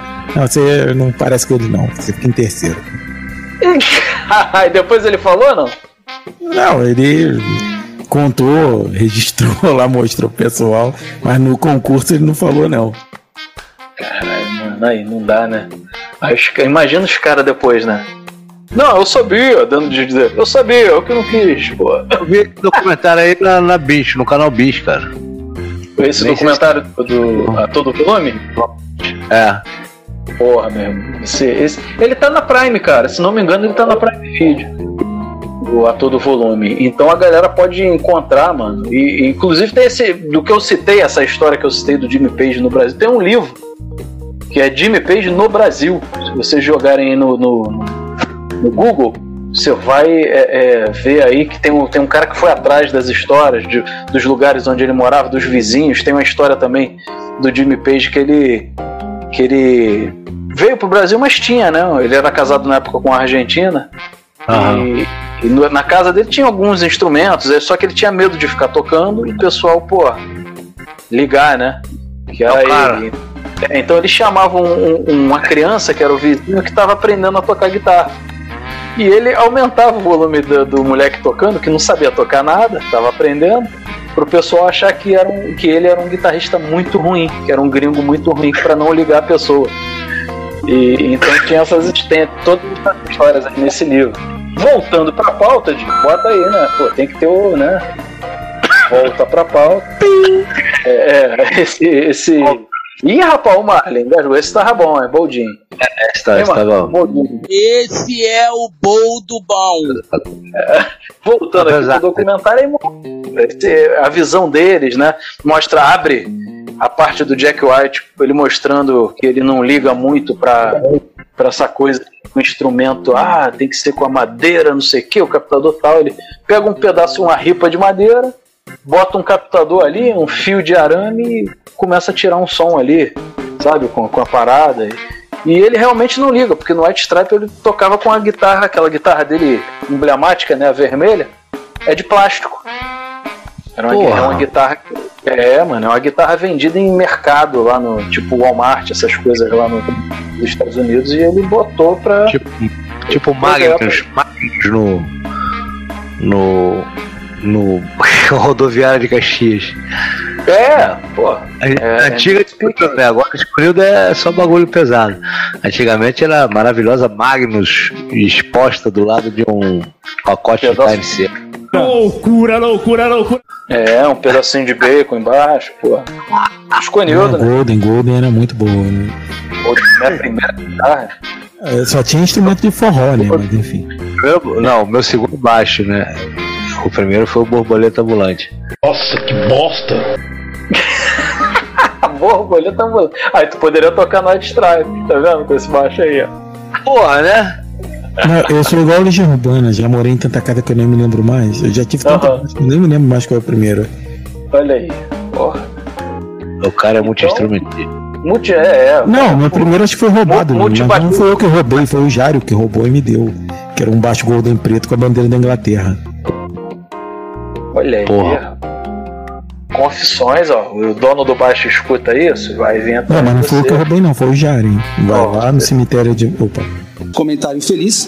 Opa. Você, só, só o receptor. Foi só, só. Então, voltando pra pauta, Tiago. Então, fica essa dica aí desse documentário sensacional. Quem gosta de guitarra, quem gosta de ver como é que funciona a coisa, como é que é, o cara pensa, como é que essas lendas aí, né, cara? Que são caras que influenciaram e influenciam até hoje, né, mano? Então, é, é, fica aí a minha dica do documentário que tá na Prime, no Amazon, né? É, a todo volume. Amazon Prime, sim. De- deixa Tá, eu só né? fechar aqui meu raciocínio. O, o final do baixo preto com a bandeira da Inglaterra. O Jário pegou de mim e deu pra outra pessoa também. Ah, então pegou foi pra, mim passou pra uma, foi roubado também de você. pra 15 pessoa. Eu devo ter sido o 14 pra ficar com aquele baixo. Justo. É, ele esperava só dar um, dar um tempinho pra pessoa criar um elo afetivo pelo instrumento, ele ia lá e roubava. É só pra ter o Não, eu prazer. trocava o baixista da banda e já dava o baixo. É isso aí, Marcão. Agora é contigo mesmo. Rapaz, comigo? Cara, eu vou chegar aqui esse, esse filme, porra, esse filme é foda. Eu já vi ele 800 vezes e sempre que eu tenho oportunidade que passou o controle, passando, zapeando o controle, pa- passou a imagem dele, eu já paro. né? Cara, e porra. E curiosamente ele não é um filme de rock. Ele é um filme sobre jazz. Ah, esse aí. É, tô falando de Whiplash. Esse filme aí que eu fiquei quando totalmente chapado com esse filme. Eu fiquei até meio, como é que eu vou dizer, cara, ficcionado, que eu vi ele quase que diariamente. E eu fiquei tão empolgado com o filme, cara, que eu peguei pelo computador, fiz umas cópiazinhas, né, do, do, do filme e saí distribuindo para os amigos que eram bateristas. É, eu não tive só o feedback do JR, né, JR. Que não visto até hoje. hoje. É. Tô esperando até hoje teu feedback sobre o filme. Mas os outros todos ficaram apaixonados pelo filme, porra, maravilhado. Eu também fiquei, cara, que porra, ele tem cenas memoráveis, né, cara? Pô, já começa ali. É não, mano. Oi? Pô, esse filme é foda, né? Esse filme é, é do Damien Chazelle, cara, o mesmo diretor que venceu com o que o Dionísio odeia, que é o musical, o La La Land. Mas que filho da puta, La La Land é você. La La Land. Também é um filme sobre jazz, né? Vinhetinha do Hans agora. Ai, que ranço. Vinhetinha. Chegou o momento, chegou o momento. Cara, eu, eu, assim, durante muito tempo da minha vida, eu meio que menosprezava. Eu não tinha paciência, vontade de parar pra ouvir jazz, não sei. A meu, era minha, uma parte ignorante minha. Quando eu vi esse filme, cara, a primeira coisa que eu pensei foi, porra, eu, essa trilha sonora, né? Caravan, Whiplash, porra, cara. O bagulho de ficar muito. Fiquei muito aficionado por essa música. Eu procurei na internet, aí baixei na época, né? Agora tudo streaming. Cara, então é um filme que é foda, cara. Tem o J.K. Simons, né, que é o faz o professor, né? Vou falar agora da premissa. Então, né? É, Oscar de coadjuvante, né? É o Oscar de coadjuvante. Que ele tá sensacional, né, cara? Não é só a interpretação dele também é física, porque ele é um coroa, já ele em outros filmes, né? É um coroa de idade e tal, e ali ele tá austero, né, cara? Tá magro, tá meio, meio forte, camisa preta colada, que combina muito com o personagem, né? Que é o personagem rigoroso. E até o filme, né? Isso acontece porque ele não tem um filho legal, pô. Um dos alunos dele comete suicídio, né? Então ele é julgado por isso a esposa. E é muito cara, o, o Miles tem fazendo batera, né? Pessoa, mas parece que ele pô, tudo depois. ele deu um tiro na testa da. Esse filme é foda porque ele ganhou o prêmio de melhor mixagem de som, né? Edição de som, e porra, e você sente isso no filme. Que porra, o Damien Chazelle, do jeito que ele filma, né? Do jeito que o, o, o personagem do Miles Taylor assiste, né? percebe o mundo, cara. É, mas, então ele tem muito close no rosto, muito close né, pra pegar pra dar aquele sensação de claustrofobia, né? Que o moleque é focado só naquilo, o mundo do moleque é, é focado naquela, naquela. Ele acha que é ser o melhor baterista não, da história tal que ele quer. E isso leva a gente a pensar, né, cara? Porque tudo requer um, sabe? Mas você vai ter que se preço. O moleque, por exemplo, o moleque perde, pô, não tem, quase não tem amigos. Ele conhece uma garotinha, vai namorar, mas depois ele fala para ela que não vai dar certo, porque ele quer se dedicar para bateria, então ele não tem família, né? quer dizer, ele tem família, mas assim, até pra gente aqui, não colocaram nossa situação, né? Se a gente, quanto mais a gente for querer me melhorar aqui no, no, aspecto do podcast, mais a gente vai ter que estudar. E, então isso tudo tem um preço, que você acaba né, se distanciando de muitas coisas. Por exemplo, você perde mais tempo. Perde não, né? Você passa mais tempo né, com os seus projetos do que com a sua família. Entendeu? Então isso tudo é colocado num filme de uma forma interessante, né, cara? E, porra, aí, cara, a, a trilha sonora é sensacional, né, cara? E, e, e, a atuação, né, cara, do J.K. Simons, que ele faz o sargentão ali, e, porra. Stop. No kite my tail. Tu tá de brinquedo de mim, cara? Stop. No fuck my temple, porra. Esse cara mandou me fuder, velho. Fuck o eu, caralho. Fuck tu, fuck o eu, fuck o caralho toda. Fuck se É, essa parte, né? E a cena final, cara, que é uma cena magnífica. Porque ele tinha. O, o cara tinha boicotado ele, né? Ele colocou uma, uma música né, que não estava lá, não era que ele tinha ensaiado. É, ele dá uma partitura pro cara e na verdade a música é outra, né? Ele tenta Ele toca o Up Swing, que ela não tá na, não, não tá na lista dele, na pastinha dele de partituras, né? Ele se fode ali e quando ele vai saindo. É, porra, é, o pai dele era um cara meio fracassado, tipo assim, era, tinha sonho de ser escritor e virou só um professor. Então ele não queria ser como o pai dele, né? Então ele quando ele sai bolado, o pai dele abraça ele, porra, filho, não sei o que, ele percebe que não, agora eu quero fazer uma história diferente, aí volta lá e faz aquela cena final magnífica de Whiplash, né, cara, que é uma das cenas mais, porra, mais emblemáticas de qualquer filme de música, que é toca cara, vai lá, ele entra do nada, o cara tá falando e paf, puf, o cara que porra é essa? É Não, cara, ele mano. rezando pros caras acompanhar ele, né, mano? É, é Caravan. Quando eu der o toque, me acompanha. Um, dois, três. Aí o cara entra. Dum, dum, dum, dum, dum, dum, dum, dum, dum. O cara. pá, parará, pá, pá, pará. Porra, é uma trilha sonora sensacional. No fim ainda tem um solo. Que é aí que ele coloca. A edição no solo é que é foda, cara. Vai, fora, volta, vai, volta. Aí o professor, o dia quem sabe, joga pra ele, puta que pariu.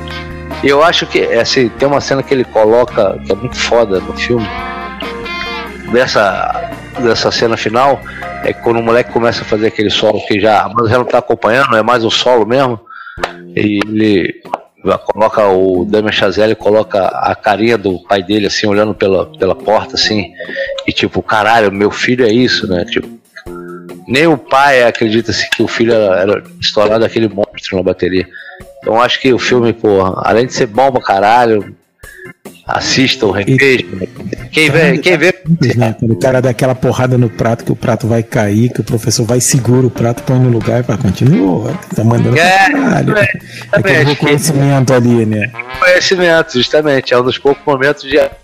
Sempre muito. Aí, é, parece que ele percebe ali, né? Pô, vai sair, vai vir uma coisa aí. Vai vir um daqueles solos antológicos e tal. É muito maneiro mesmo. E, e- e o final você não, não- quase não vê, né? O rosto dele assim, focado. Mas ele tá com um leve sorriso de canto de boca, assim. né? Caraca, aquele, aquele professor é completamente psicopata, né, irmão? Porra, psicopata. É. Porra, tu não sabe quando o cara realmente tá feliz, quando não tá, quando tá só. Porra, é- esse cara fez um papel sinistro, mano, nesse filme. Um grande J.K. Simon, DJ Emerson, né? Faz o nosso querido DJ Emerson, né? Do, do Homem-Aranha. Essa, essa hora, por exemplo, aí que ele segura o prato, mano. Porra, não, não, não esperava.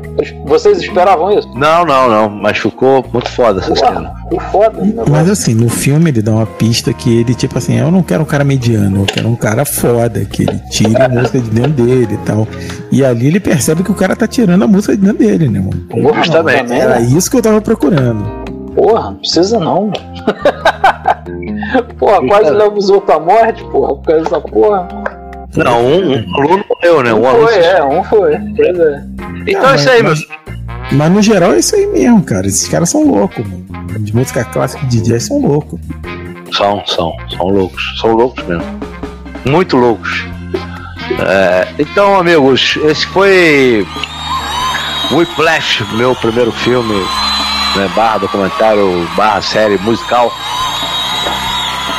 Agora vamos aquela tão esperada listinha do ódio, né? Que cada um vai colocar aqui aquele Momento do ódio. momento do ódio. Chama o ódio, chama o quebra-quebra. Pá, pá.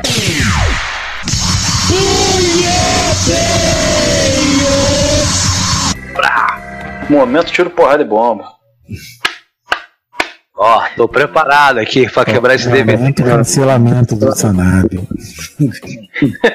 Porra, o Dio, o Dio deu show e também atraiu todos os haters, né, hoje, né? Pois é, hoje, hoje- não, agora eu vou ganhar hater. Vem afobado assim não, vem afobado assim não. Pô, agora? É. Só agora. Ele, ele acha que só agora, Thiago. Só agora, só agora. Então finaliza, finaliza aí tua lista do ódio aí para. Olha o dia, olha o dia. Não, Vai vai. começa nessa Polemiza, polemiza. Cara, meu 01 aí do ódio, meu, pô, meu, passa longe disso, cara. Né? Porra, eu sei que teve muita gente que gostou desse filme. A cena final dele, eu admito que foi muito bem feita, mas ela foi bem feita porque ela não foi criativa, foi só uma imitação, né? Vem besteira, lá vem besteira. Mas. Ih, Já, já E- chegou na canela, que isso? Não, e, e, tipo assim, em mim, que era um garoto lá em 86 e via aquele show lá na Globo lá de, de noite e via as imagens assim sendo recriadas exatamente passo a passo de como foram feitas no original, ficou legal, ficou bacana. Não tem nada de novo, é só uma recriação. É, mas o filme, esse filme ele já começou problemático. O ator que seria o personagem principal, né? Ele abandonou já, falou: Ó, isso tá muito chapa branca, não é pra ser assim, enfim. E já abandonou nas gravações. Eles tiveram que chamar um outro ator. E por incrível que pareça, por incrível que pareça não, que a atuação do cara é boa. Por incrível que. Pô, o filme é ruim, mas a gente tem que admitir que a atuação do cara foi, foi muito boa, né? O Rami Malek no papel ficou maravilhoso. Ganhou o Oscar, né? Ganhou o Oscar Vamos ator. ao seguinte: vinheta do inédito aí, o. o, o- Em todos estes anos nessa indústria vital, esta é a primeira vez que isso me acontece. o nosso. O nosso. Como é que se diz? Vamos fazer edição lá, o nosso editor. Vai ter que fazer inventar uma de vinheta do inédito. Vinheta do inédito. É, alguma porra qualquer. Momento É, pela primeira vez, é, a repetição na lista do, do, do ódio. Então eu vou comentar esse filme junto com o Dionísio. Psicológico comanda o corpo, seu filho da puta! Caramba, Sério? o- Ih, ficou os dois?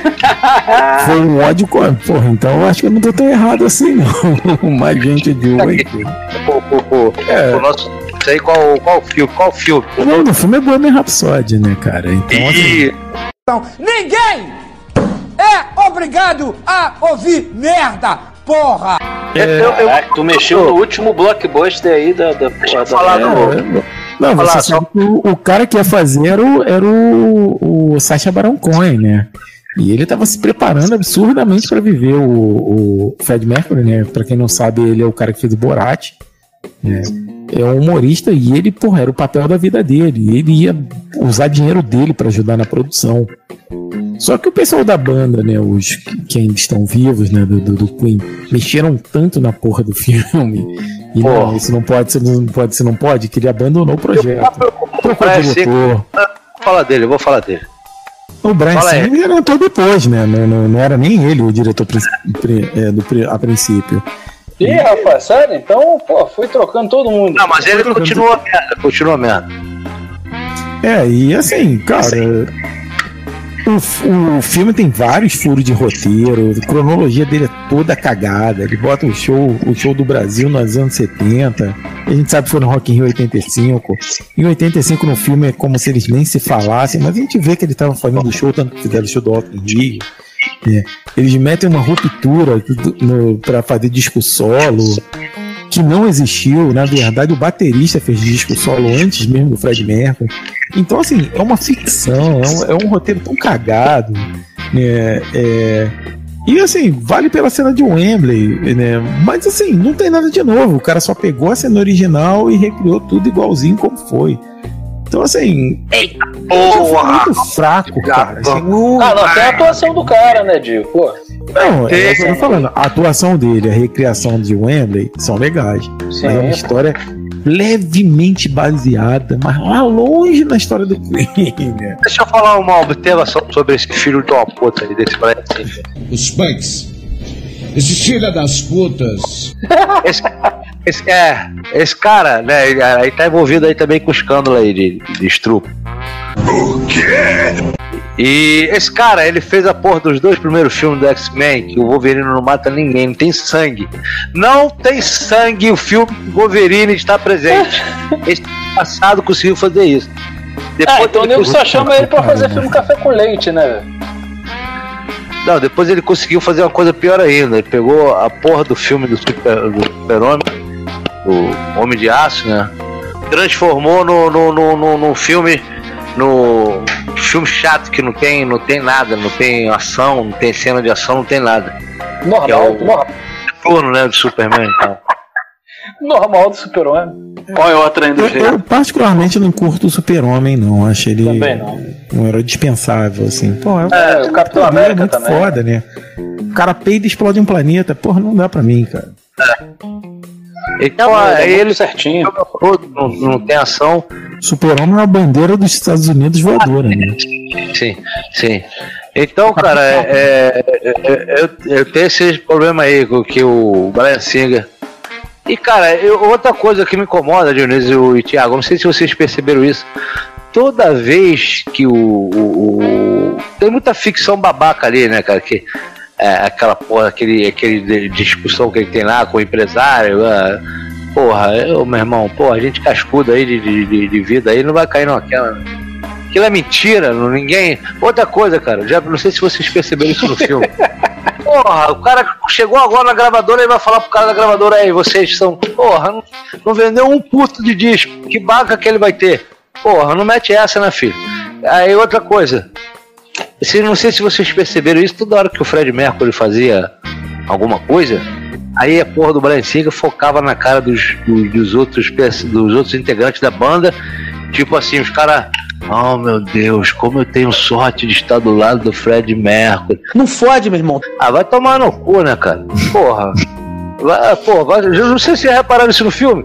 O Fred Mercury fala alguma coisa, aí filma a cara lá do, do Brian May lá. ah, tipo. Fred Não, mas aí a culpa também é deles, né? Porque eles estão lá na, na- na edição, eles estão em tudo, né? Porra. Eu vi que eles estão na, na, na parada toda. Não, não, pô. E, e- e, eu- o pior ainda, o pior ainda, pior ainda, o Brian Singer ele, ele, coloca, ele começa a colocar a- um jeito pejorativo as opções do cara de, de homossexualismo, né? Tanto que ele, a cena lá que aparece, ele vai no banheiro escondido, que ninguém pode ver, e tá sempre bagulho de vermelho em volta, assim. Parece, os caras da banda falam, né? O que, que você se tornou? É, porra, o cara com, com sabe, um, um- um- uma narrativa meio conservadora, e, pô, ah, vai, vai tomar no cu, porra, aí. Pra mim não rola, mano, pra mim não rola. É, Boemia Rhapsody só me deixou com raiva, porra. Dionísio, arredonda o seu aí que eu arredondo o meu aqui. Só decepção? É um, Só é decepção. dece- pra mim, só decepção também, né?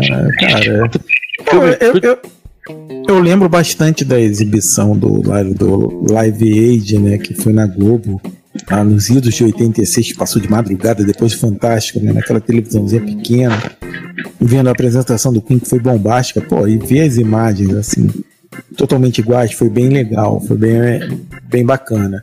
Mas não traz nada de novo no cinema, é só uma, uma recriação. No, o filme, a história é muito furada. Qualquer biografia ou, porra, bunda do Queen. Te mostra que Não, nada ele, daquilo. ele criando o Boemia Rhapsody é de costa, deitado no chão, piano. Ah, maluco, porra. Não É, dá, é- né, velho? É muito fraco. É um filme muito É o fraco. extraterrestre dele. Vai compor uma canção daquela deitado no, no chão de costa. Porra, pelo amor de Deus, Brian! Porra, maluco. Vou quebrar esse DVD aqui agora. Não, esse merece martelada. Uma nele. Então, eu te interrompi aí. Continua o teu raciocínio aí, por favor. Não, não, é isso. Marretada nele e passa a bola. Cara, é cheio de ódio, né, Dio? Maluco, não. porra, aí. Ah, porra, Muitas, merece uma britadeira em cima dele. Quebrando esse DVD aqui, não vale mais pra nada. Não assista! Ó, eu sei que a gente vai comprar briga aí que os fãs do, do, do, do Queen são chatos. Eles são mais chatos que, que fã dos Beatles. Então. Não, mas se o cara é fã do Queen, ele sabe que ali não tá, né, o negócio, né? Ah, mas-. Eu acho que o verdadeiro fã do Queen odiou o filme. O fã é, do é. Queen não sabe que não tem um negócio ali. Eu entendo aquilo ali como um, um filme pra vender o Queen. Sim, Sabe? mas a grande, é, sabe que a grande maioria. Um para não fãs, né? É, isso daí é, é Queen pra manter o nome vivo ainda hoje em dia, sabe? Pra uma nova safra de, de, de fãs, sabe? É, pra mim é isso aí. Fizeram um- um- um- uma parada comercial pra poder o pessoal poder é, é, é, vou revisitar aquilo ali, aquela obra ali deles. Pra mim é isso. Não é, não tem nada ali de inclusive que tem o lance deles, né? O acordo deles, né? Eu vi que entre eles um não não enquanto eles estiverem vivos não vai sair nada pra queimar um ou outro. Então, Ah, então, porra. É Roberto Carlos. é, provavelmente, provavelmente só quando todo mundo fechar os olhos aí da, da banda que E, porra. É. A vida é assim mesmo, fera. Bota pra fora as verdades que faz bem Pois pra é, alma. por isso que o filme do Ray Charles é, porra, É, isso. É. Tá. Pô, todo mundo sabe que pô, Queen, pô. Eu vou, eu vou, posso dar uma apaziguada um pouco nessa, nesse clima que tá? Tá um clima, pô, tenso, Marcão quebrando. Passou a britadeira, Dionísio, porra, ficou comboladão. Quase que, porra, largou dois pregos por alto. Porra, meu irmão. Eu vou, vou, vou dar uma aliviada aqui na galera. Pô, tu fez a menção honrosa no começo, Marcão. Vou fazer uma menção honrosa aqui no final. Porque tudo isso do, do meu interesse sobre filmes de, de, de, de, de, de band- pessoa relacionada à música, essas coisas e tudo, foi. Eu, acho que foi o, o filme que deu aquele. é, sabe quando acende a chama? Sabe? Até antes de eu tocar e tudo, mas foi um dos filmes que me fez. Eu vou citar aqui a menção honrosa do, do Crossroad, né, cara? A Encruzilhada. Encruzilhada. Pô, Daniel- filme Daniel 80 Daniel San, pô, Ralph Macchio, pô. De 86, eu não podia deixar de citar esse filme porque é um filme muito importante pra mim, assim. Não tá nessa minha lista, né? Mas vai com menção honrosa aí. E também pra dar uma baixada no clima ali, nos ânimos, porque a galera tá, pô. O teu do ódio aí. É, já só pra. um- uma, uma mençãozinha assim, pô, Crossroads fala sobre o Robert Johnson, né, cara? Isso aí. Ele inaugurou o Clube dos 27 aí. Pois é, Robert Johnson, que é o cara. E é dizem, a né? música deles, né? O Crossroad Ah. Blues, né? É, pô. Dizem que vendeu a alma, né? Pra poder tocar do jeito que ele começou a tocar e tudo. Então, nesse filme tem Steve Vai, pô, fazendo Mas, mas esse é o teu do ódio, não, né? Não, não, o do ódio não. Esse é o menção honrosa. É o menção honrosa ali pra dar uma quebrada aí, que vocês estão muito violentos aí, mano. Eu tava achando o clima muito bélico. Isso. O que, que é isso, rapaz? O que você tá falando? Nada a ver. Bateram É. muito no Queen. Pô, bateram muito, o clima tava muito bélico. Opa, pô, tem que chegar uma. Então, Tiagão, fecha o seu ódio aí. Eu vou fechar aqui o meu do ódio com. Porque depois que eu vi esse filme A Encruzilhada, eu fui Ah. atrás de alguns filmes assim na época, pô, locadora, né? Eita! Eu já sou velho, né? Pô, velho, antigamente pra vocês que estão escutando, você só liga a sua Smart TV e bota o filme que você quer ali no, no stream. Antigamente Se você- É, se perguntou pro atendente, é bom, e o cara falou, porra, filmaço. Pois é. é. Caí nessa. Não, eu quero um filme aí. Exatamente. Depois de ter visto o a encruzilhada, né? Eu fui na locadora alugar outro filme relacionado à guitarra, música, não sei o que. E, pô, me foi indicado o Rock and Dead. Que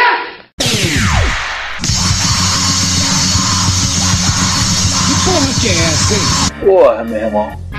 Esse filme, meu, mano, muito ruim, velho. Um filme que era pra ser terror, né? Um filme de 91, cara, do Mark, Fi- Mark Feed, né? Que, que foi o diretor. Meu irmão, é muito ruim. Velho, é- é- eu fui pensando na cruz, porra, não, vou continuar ali, né? Mano, pior dinheiro que foi gasto, pior de tudo, o dinheiro nem era meu, era do meu pai, meu. Porra, então. eu era um moleque, né? A premissa aí do bagulho aí. Pô, mano, é um filme que o cara vende a alma, né? Pra ter fortuna, fama, mulheres, é, quer se tornar um rockstar. De Entendeu? novo, Pois é, esse, esse, é essa a sinopse ali. O cara é o Angel Martin, né? Que é o nome do, do, do personagem, né? O cara que vende a alma pra ter tudo, né? Na vida ali, não sei o quê. Só que vira um filme de terror cômico, né, mano? Porra, negócio, poxa. Virou um, é um filme B, velho. Na moral, é um filme daqueles Bzão ali que. Ele tem outro nome também, que é, tem esse nome, né? Rock and Dead, né? E tem o, a outra versão que é Shock. S-H-O-C-K. É essa a pronúncia, Dio? Vocês sabem aí? Shock. S-H-O-C-K. Não, não tô. Dead. Eu não sei se é essa pronúncia, enfim, mas como eu conheci como Rock and Dead, então. Meu irmão, aí é muito ruim. E tem a presença de pô, Michael Angelo Batio, né? Que na época era o guitarrista mais rápido do mundo ali fazendo a- a- as dublagens ali de guitarra, tocando. Ele é ambidestro, né, Marcão? Então ele toca com duas guitarras ao mesmo tempo, fazendo a fritação dos dois lados. Sabe como é que é? É, Usa aquele cabelinho de poodle. Pô, mano. Só de imaginar isso já dá vontade de tirar a fita. Do... Pois é, meu irmão. Mano, eu vi, eu vi o filme e falei, que isso, mano? É sério. Pause. E eu tava com aquela expectativa da encruzilhada, né? Que, pô, pediu pro cara da locadora. Pô, não, filme nessa onda aí, que é bom, não sei o que. Pô, veio essa bombinha, Nunca mais eu segui as dicas do cara. Porra, dica de, de, de, de- de atendedor de locadora, eu vou dizer uma, uma que eu tive que eu até hoje não me esqueço. Se fodeu. Eu já sabia que o filme era uma merda. Mas aí eu tava procurando, pô, tá procurando o quê? Eu, Pô, eu não sei, sei lá, um filme de ação pra ver como uma família em casa. O cara, mulher gata é um filmaço. Valeu, irmão, obrigado pela sua dica. Mulher gata é um filmaço. Vai tomar no cu, seu Armando! Enfim, volta aí, Thiago, o seu raciocínio. Porra. Não, aí voltando aqui, né, meu irmão? Aí o filme, né? De, de uma empresária, né? Que, que pega uma banda de rock em ascensão e tem o guitarrista, né? Super talentoso, né? Que é o cara que vendeu a alma lá, que aparece mais do que tudo. Então, aí, meu irmão, não, não, não merece mais que eu fale, não perca mais nem um minuto falando desse, desse filme, né, meu irmão? Então, não vejam. E se verem na frente, quebra que o bagulho é muito ruim. Shock and Dead. Ou Rock and Dead. Rock and Dead. É. Tá aí, então terminou o ódio aí. Lista do ódio. Ah, vamos quebrar? Vamos quebrar. Bate aí o Vamos martelo. quebrar, quebra, quebra, quebra, quebra. Aí. Bateu o martelo. Posso, ó, posso falar um negócio aí pra vocês? Vocês me, me- vocês me decepcionaram, que ninguém citou The Wonders. The One Eaters. Lembra, né? O sonho não acabou. Pô, Marcão. Não, The Onda é legalzinho. Mas, mas tem outros que eu preferi botar. Eu acho que, que vai ter uma parte 2 na próxima temporada desse tema. Pois é, tem que ter. Muita É, coisa que pô. tá de fora, pô, Eu, Roberto aí, Nada, do eu ia queimar a mão, velho, na fogueira, porque eu achei que um de vocês dois ia citar esse filme. cara. É, porra, tem muito filme bom aí que foi de fora. Muito Marcão, né? nada. Que não, que o Dio. O des- Desagradável, Pô, o documentário do, do Gangrena Gasosa é maravilhoso também. Tem um, tem um que, eu, que eu vou aqui, vou dar uma dica aqui, que é o Barato de Lacanga, mano, que, é, que foi Porra, bom chamado caramba. de Woodstock brasileiro. Porra. Inclusive, vou até mandar um abraço aí pro amigo Alexandre, que eu dei essa dica pra ele, Alexandre Barros, meu querido. Tem a cena que o, o, o João Gilberto, né, chega lá pra tocar já quase de manhã cedo, os cara, porra, aquele que ele não ia vir, não ia vir, o cara apareceu lá. Aí na primeira música, o, ele, o, o João Gilberto toca, quando ele vai tocar, já entra aquela microfonia, né? Pô, ele vai embora na mesma hora, do jeito que ele é. Não, não, não, ele olhou pro, pro Liminho, Liminho, porra, João, pelo amor de Deus, vai, mano, vai, toca. porra, e tocou, mano, e tem a cena lá que é foda. Sério? É, e tocou, tem uma cena lá que é fodíssima. Que é ele, é emocionante a cena, que é ele tocando, o João Gilberto tocando o sol nascendo, mano. Geral, assim, sentado, já deitado no chão, ouvindo o João Gilberto, porra. Assistam. De manhã? Canga, de, manhã, ele varou à noite, varou É, à noite. Netflix, cara. Netflix. Tá no Netflix? agora já. É. Ah, então eu vou dar Pô, uma tem o Quebra filme. Tudo, a história do rock na América Latina também na Netflix, que é muito foda, cara. Tem, tem vários. Então a Tem gente. vários, Putinada, tem. Fica esse.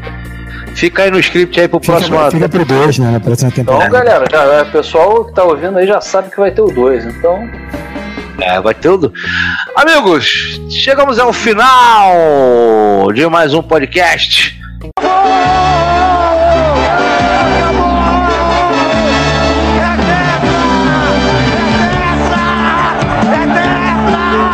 E esse é o último do ano, né? A gente vai fazer as considerações finais aí. Positivo pra gente.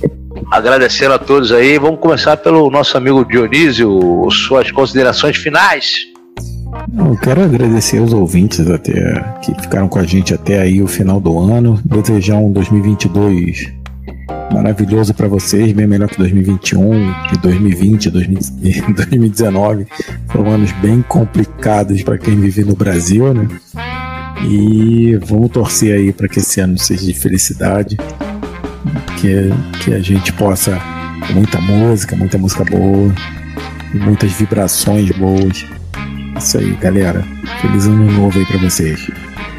Esse aí foi o nosso querido amigo Dionísio. E agora, Tiagão, considerações finais. É, meu irmão, completando aí o, ano da redenção, né? Tem que ser 22, né, Diego? Pô, isso aí tem que. Agora então que a, a previsão é boa, né? Assim, parece que vai melhorar, porque vai sair. É porque o Lula vai voltar. Turnê. aí é, tem turnê de, de várias bandas aí acontecendo. Vai, caraca, tomara que o pessoal, né? É, tenha mais consciência aí, vamos se vacinar aí, rapaziada, galera. Vamos tacar vacina pra dentro pô, acabar logo essa agonia, a gente, pô, poder virar essa página aí o quanto antes.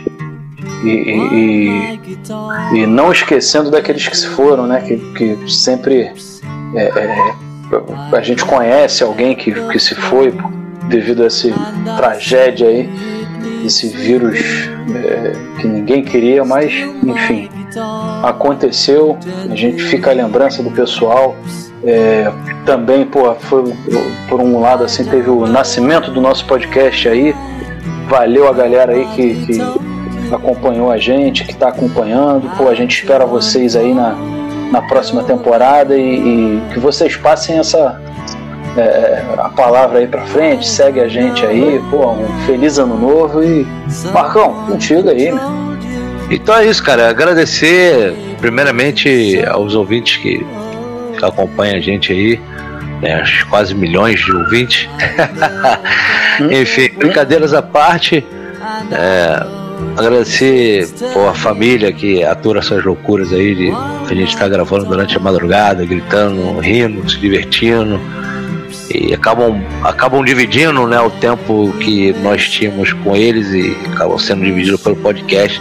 Mas isso é um sonho realizado, né? De que nós três né, e, e passamos por vários momentos que parecia que não ia sair, mas as coisas se ajeitaram e o podcast aconteceu.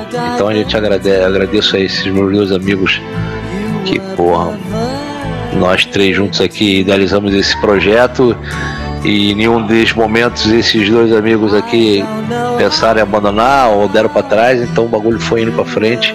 Eu também com o mesmo pensamento deles, jamais pensei em abandonar e apesar das dificuldades, né, explicando aqui para o ouvinte nossa dificuldade aqui, cada um tem um emprego aqui diferente dois empregos, né? Todo mundo aqui é, é, o Júlio. Fala, Júlio. É. Todo mundo aqui é Júlio Star, então para achar tempo pra gente fazer esse podcast é, foi difícil, mas a gente está conseguindo realizar esse, esse projeto e agradecer muito aí vocês aí, cara. E a próxima temporada nós estamos prontos e em janeiro a gente volta aí com os dois últimos episódios da primeira temporada. É, muito obrigado a todos os ouvintes. E é isso aí, cara. Até a próxima. Bom ano novo para vocês. Que 2022 sejam bem, seja bem melhor do que 2021. E bons discos. Ouçam muitos discos, muita música. E é isso aí, rapaziada. Até a próxima. Bons discos.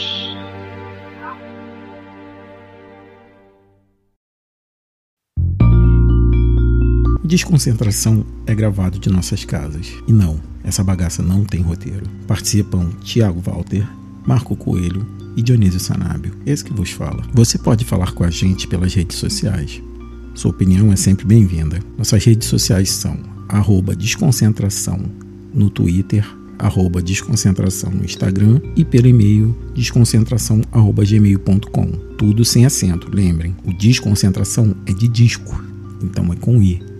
A trilha sonora é da Blue Dot, exceto a vinheta, que é do Thiago Walter. A arte é do Marco Coelho e a edição é do Dionísio Sanábio. Tchau e até o próximo programa.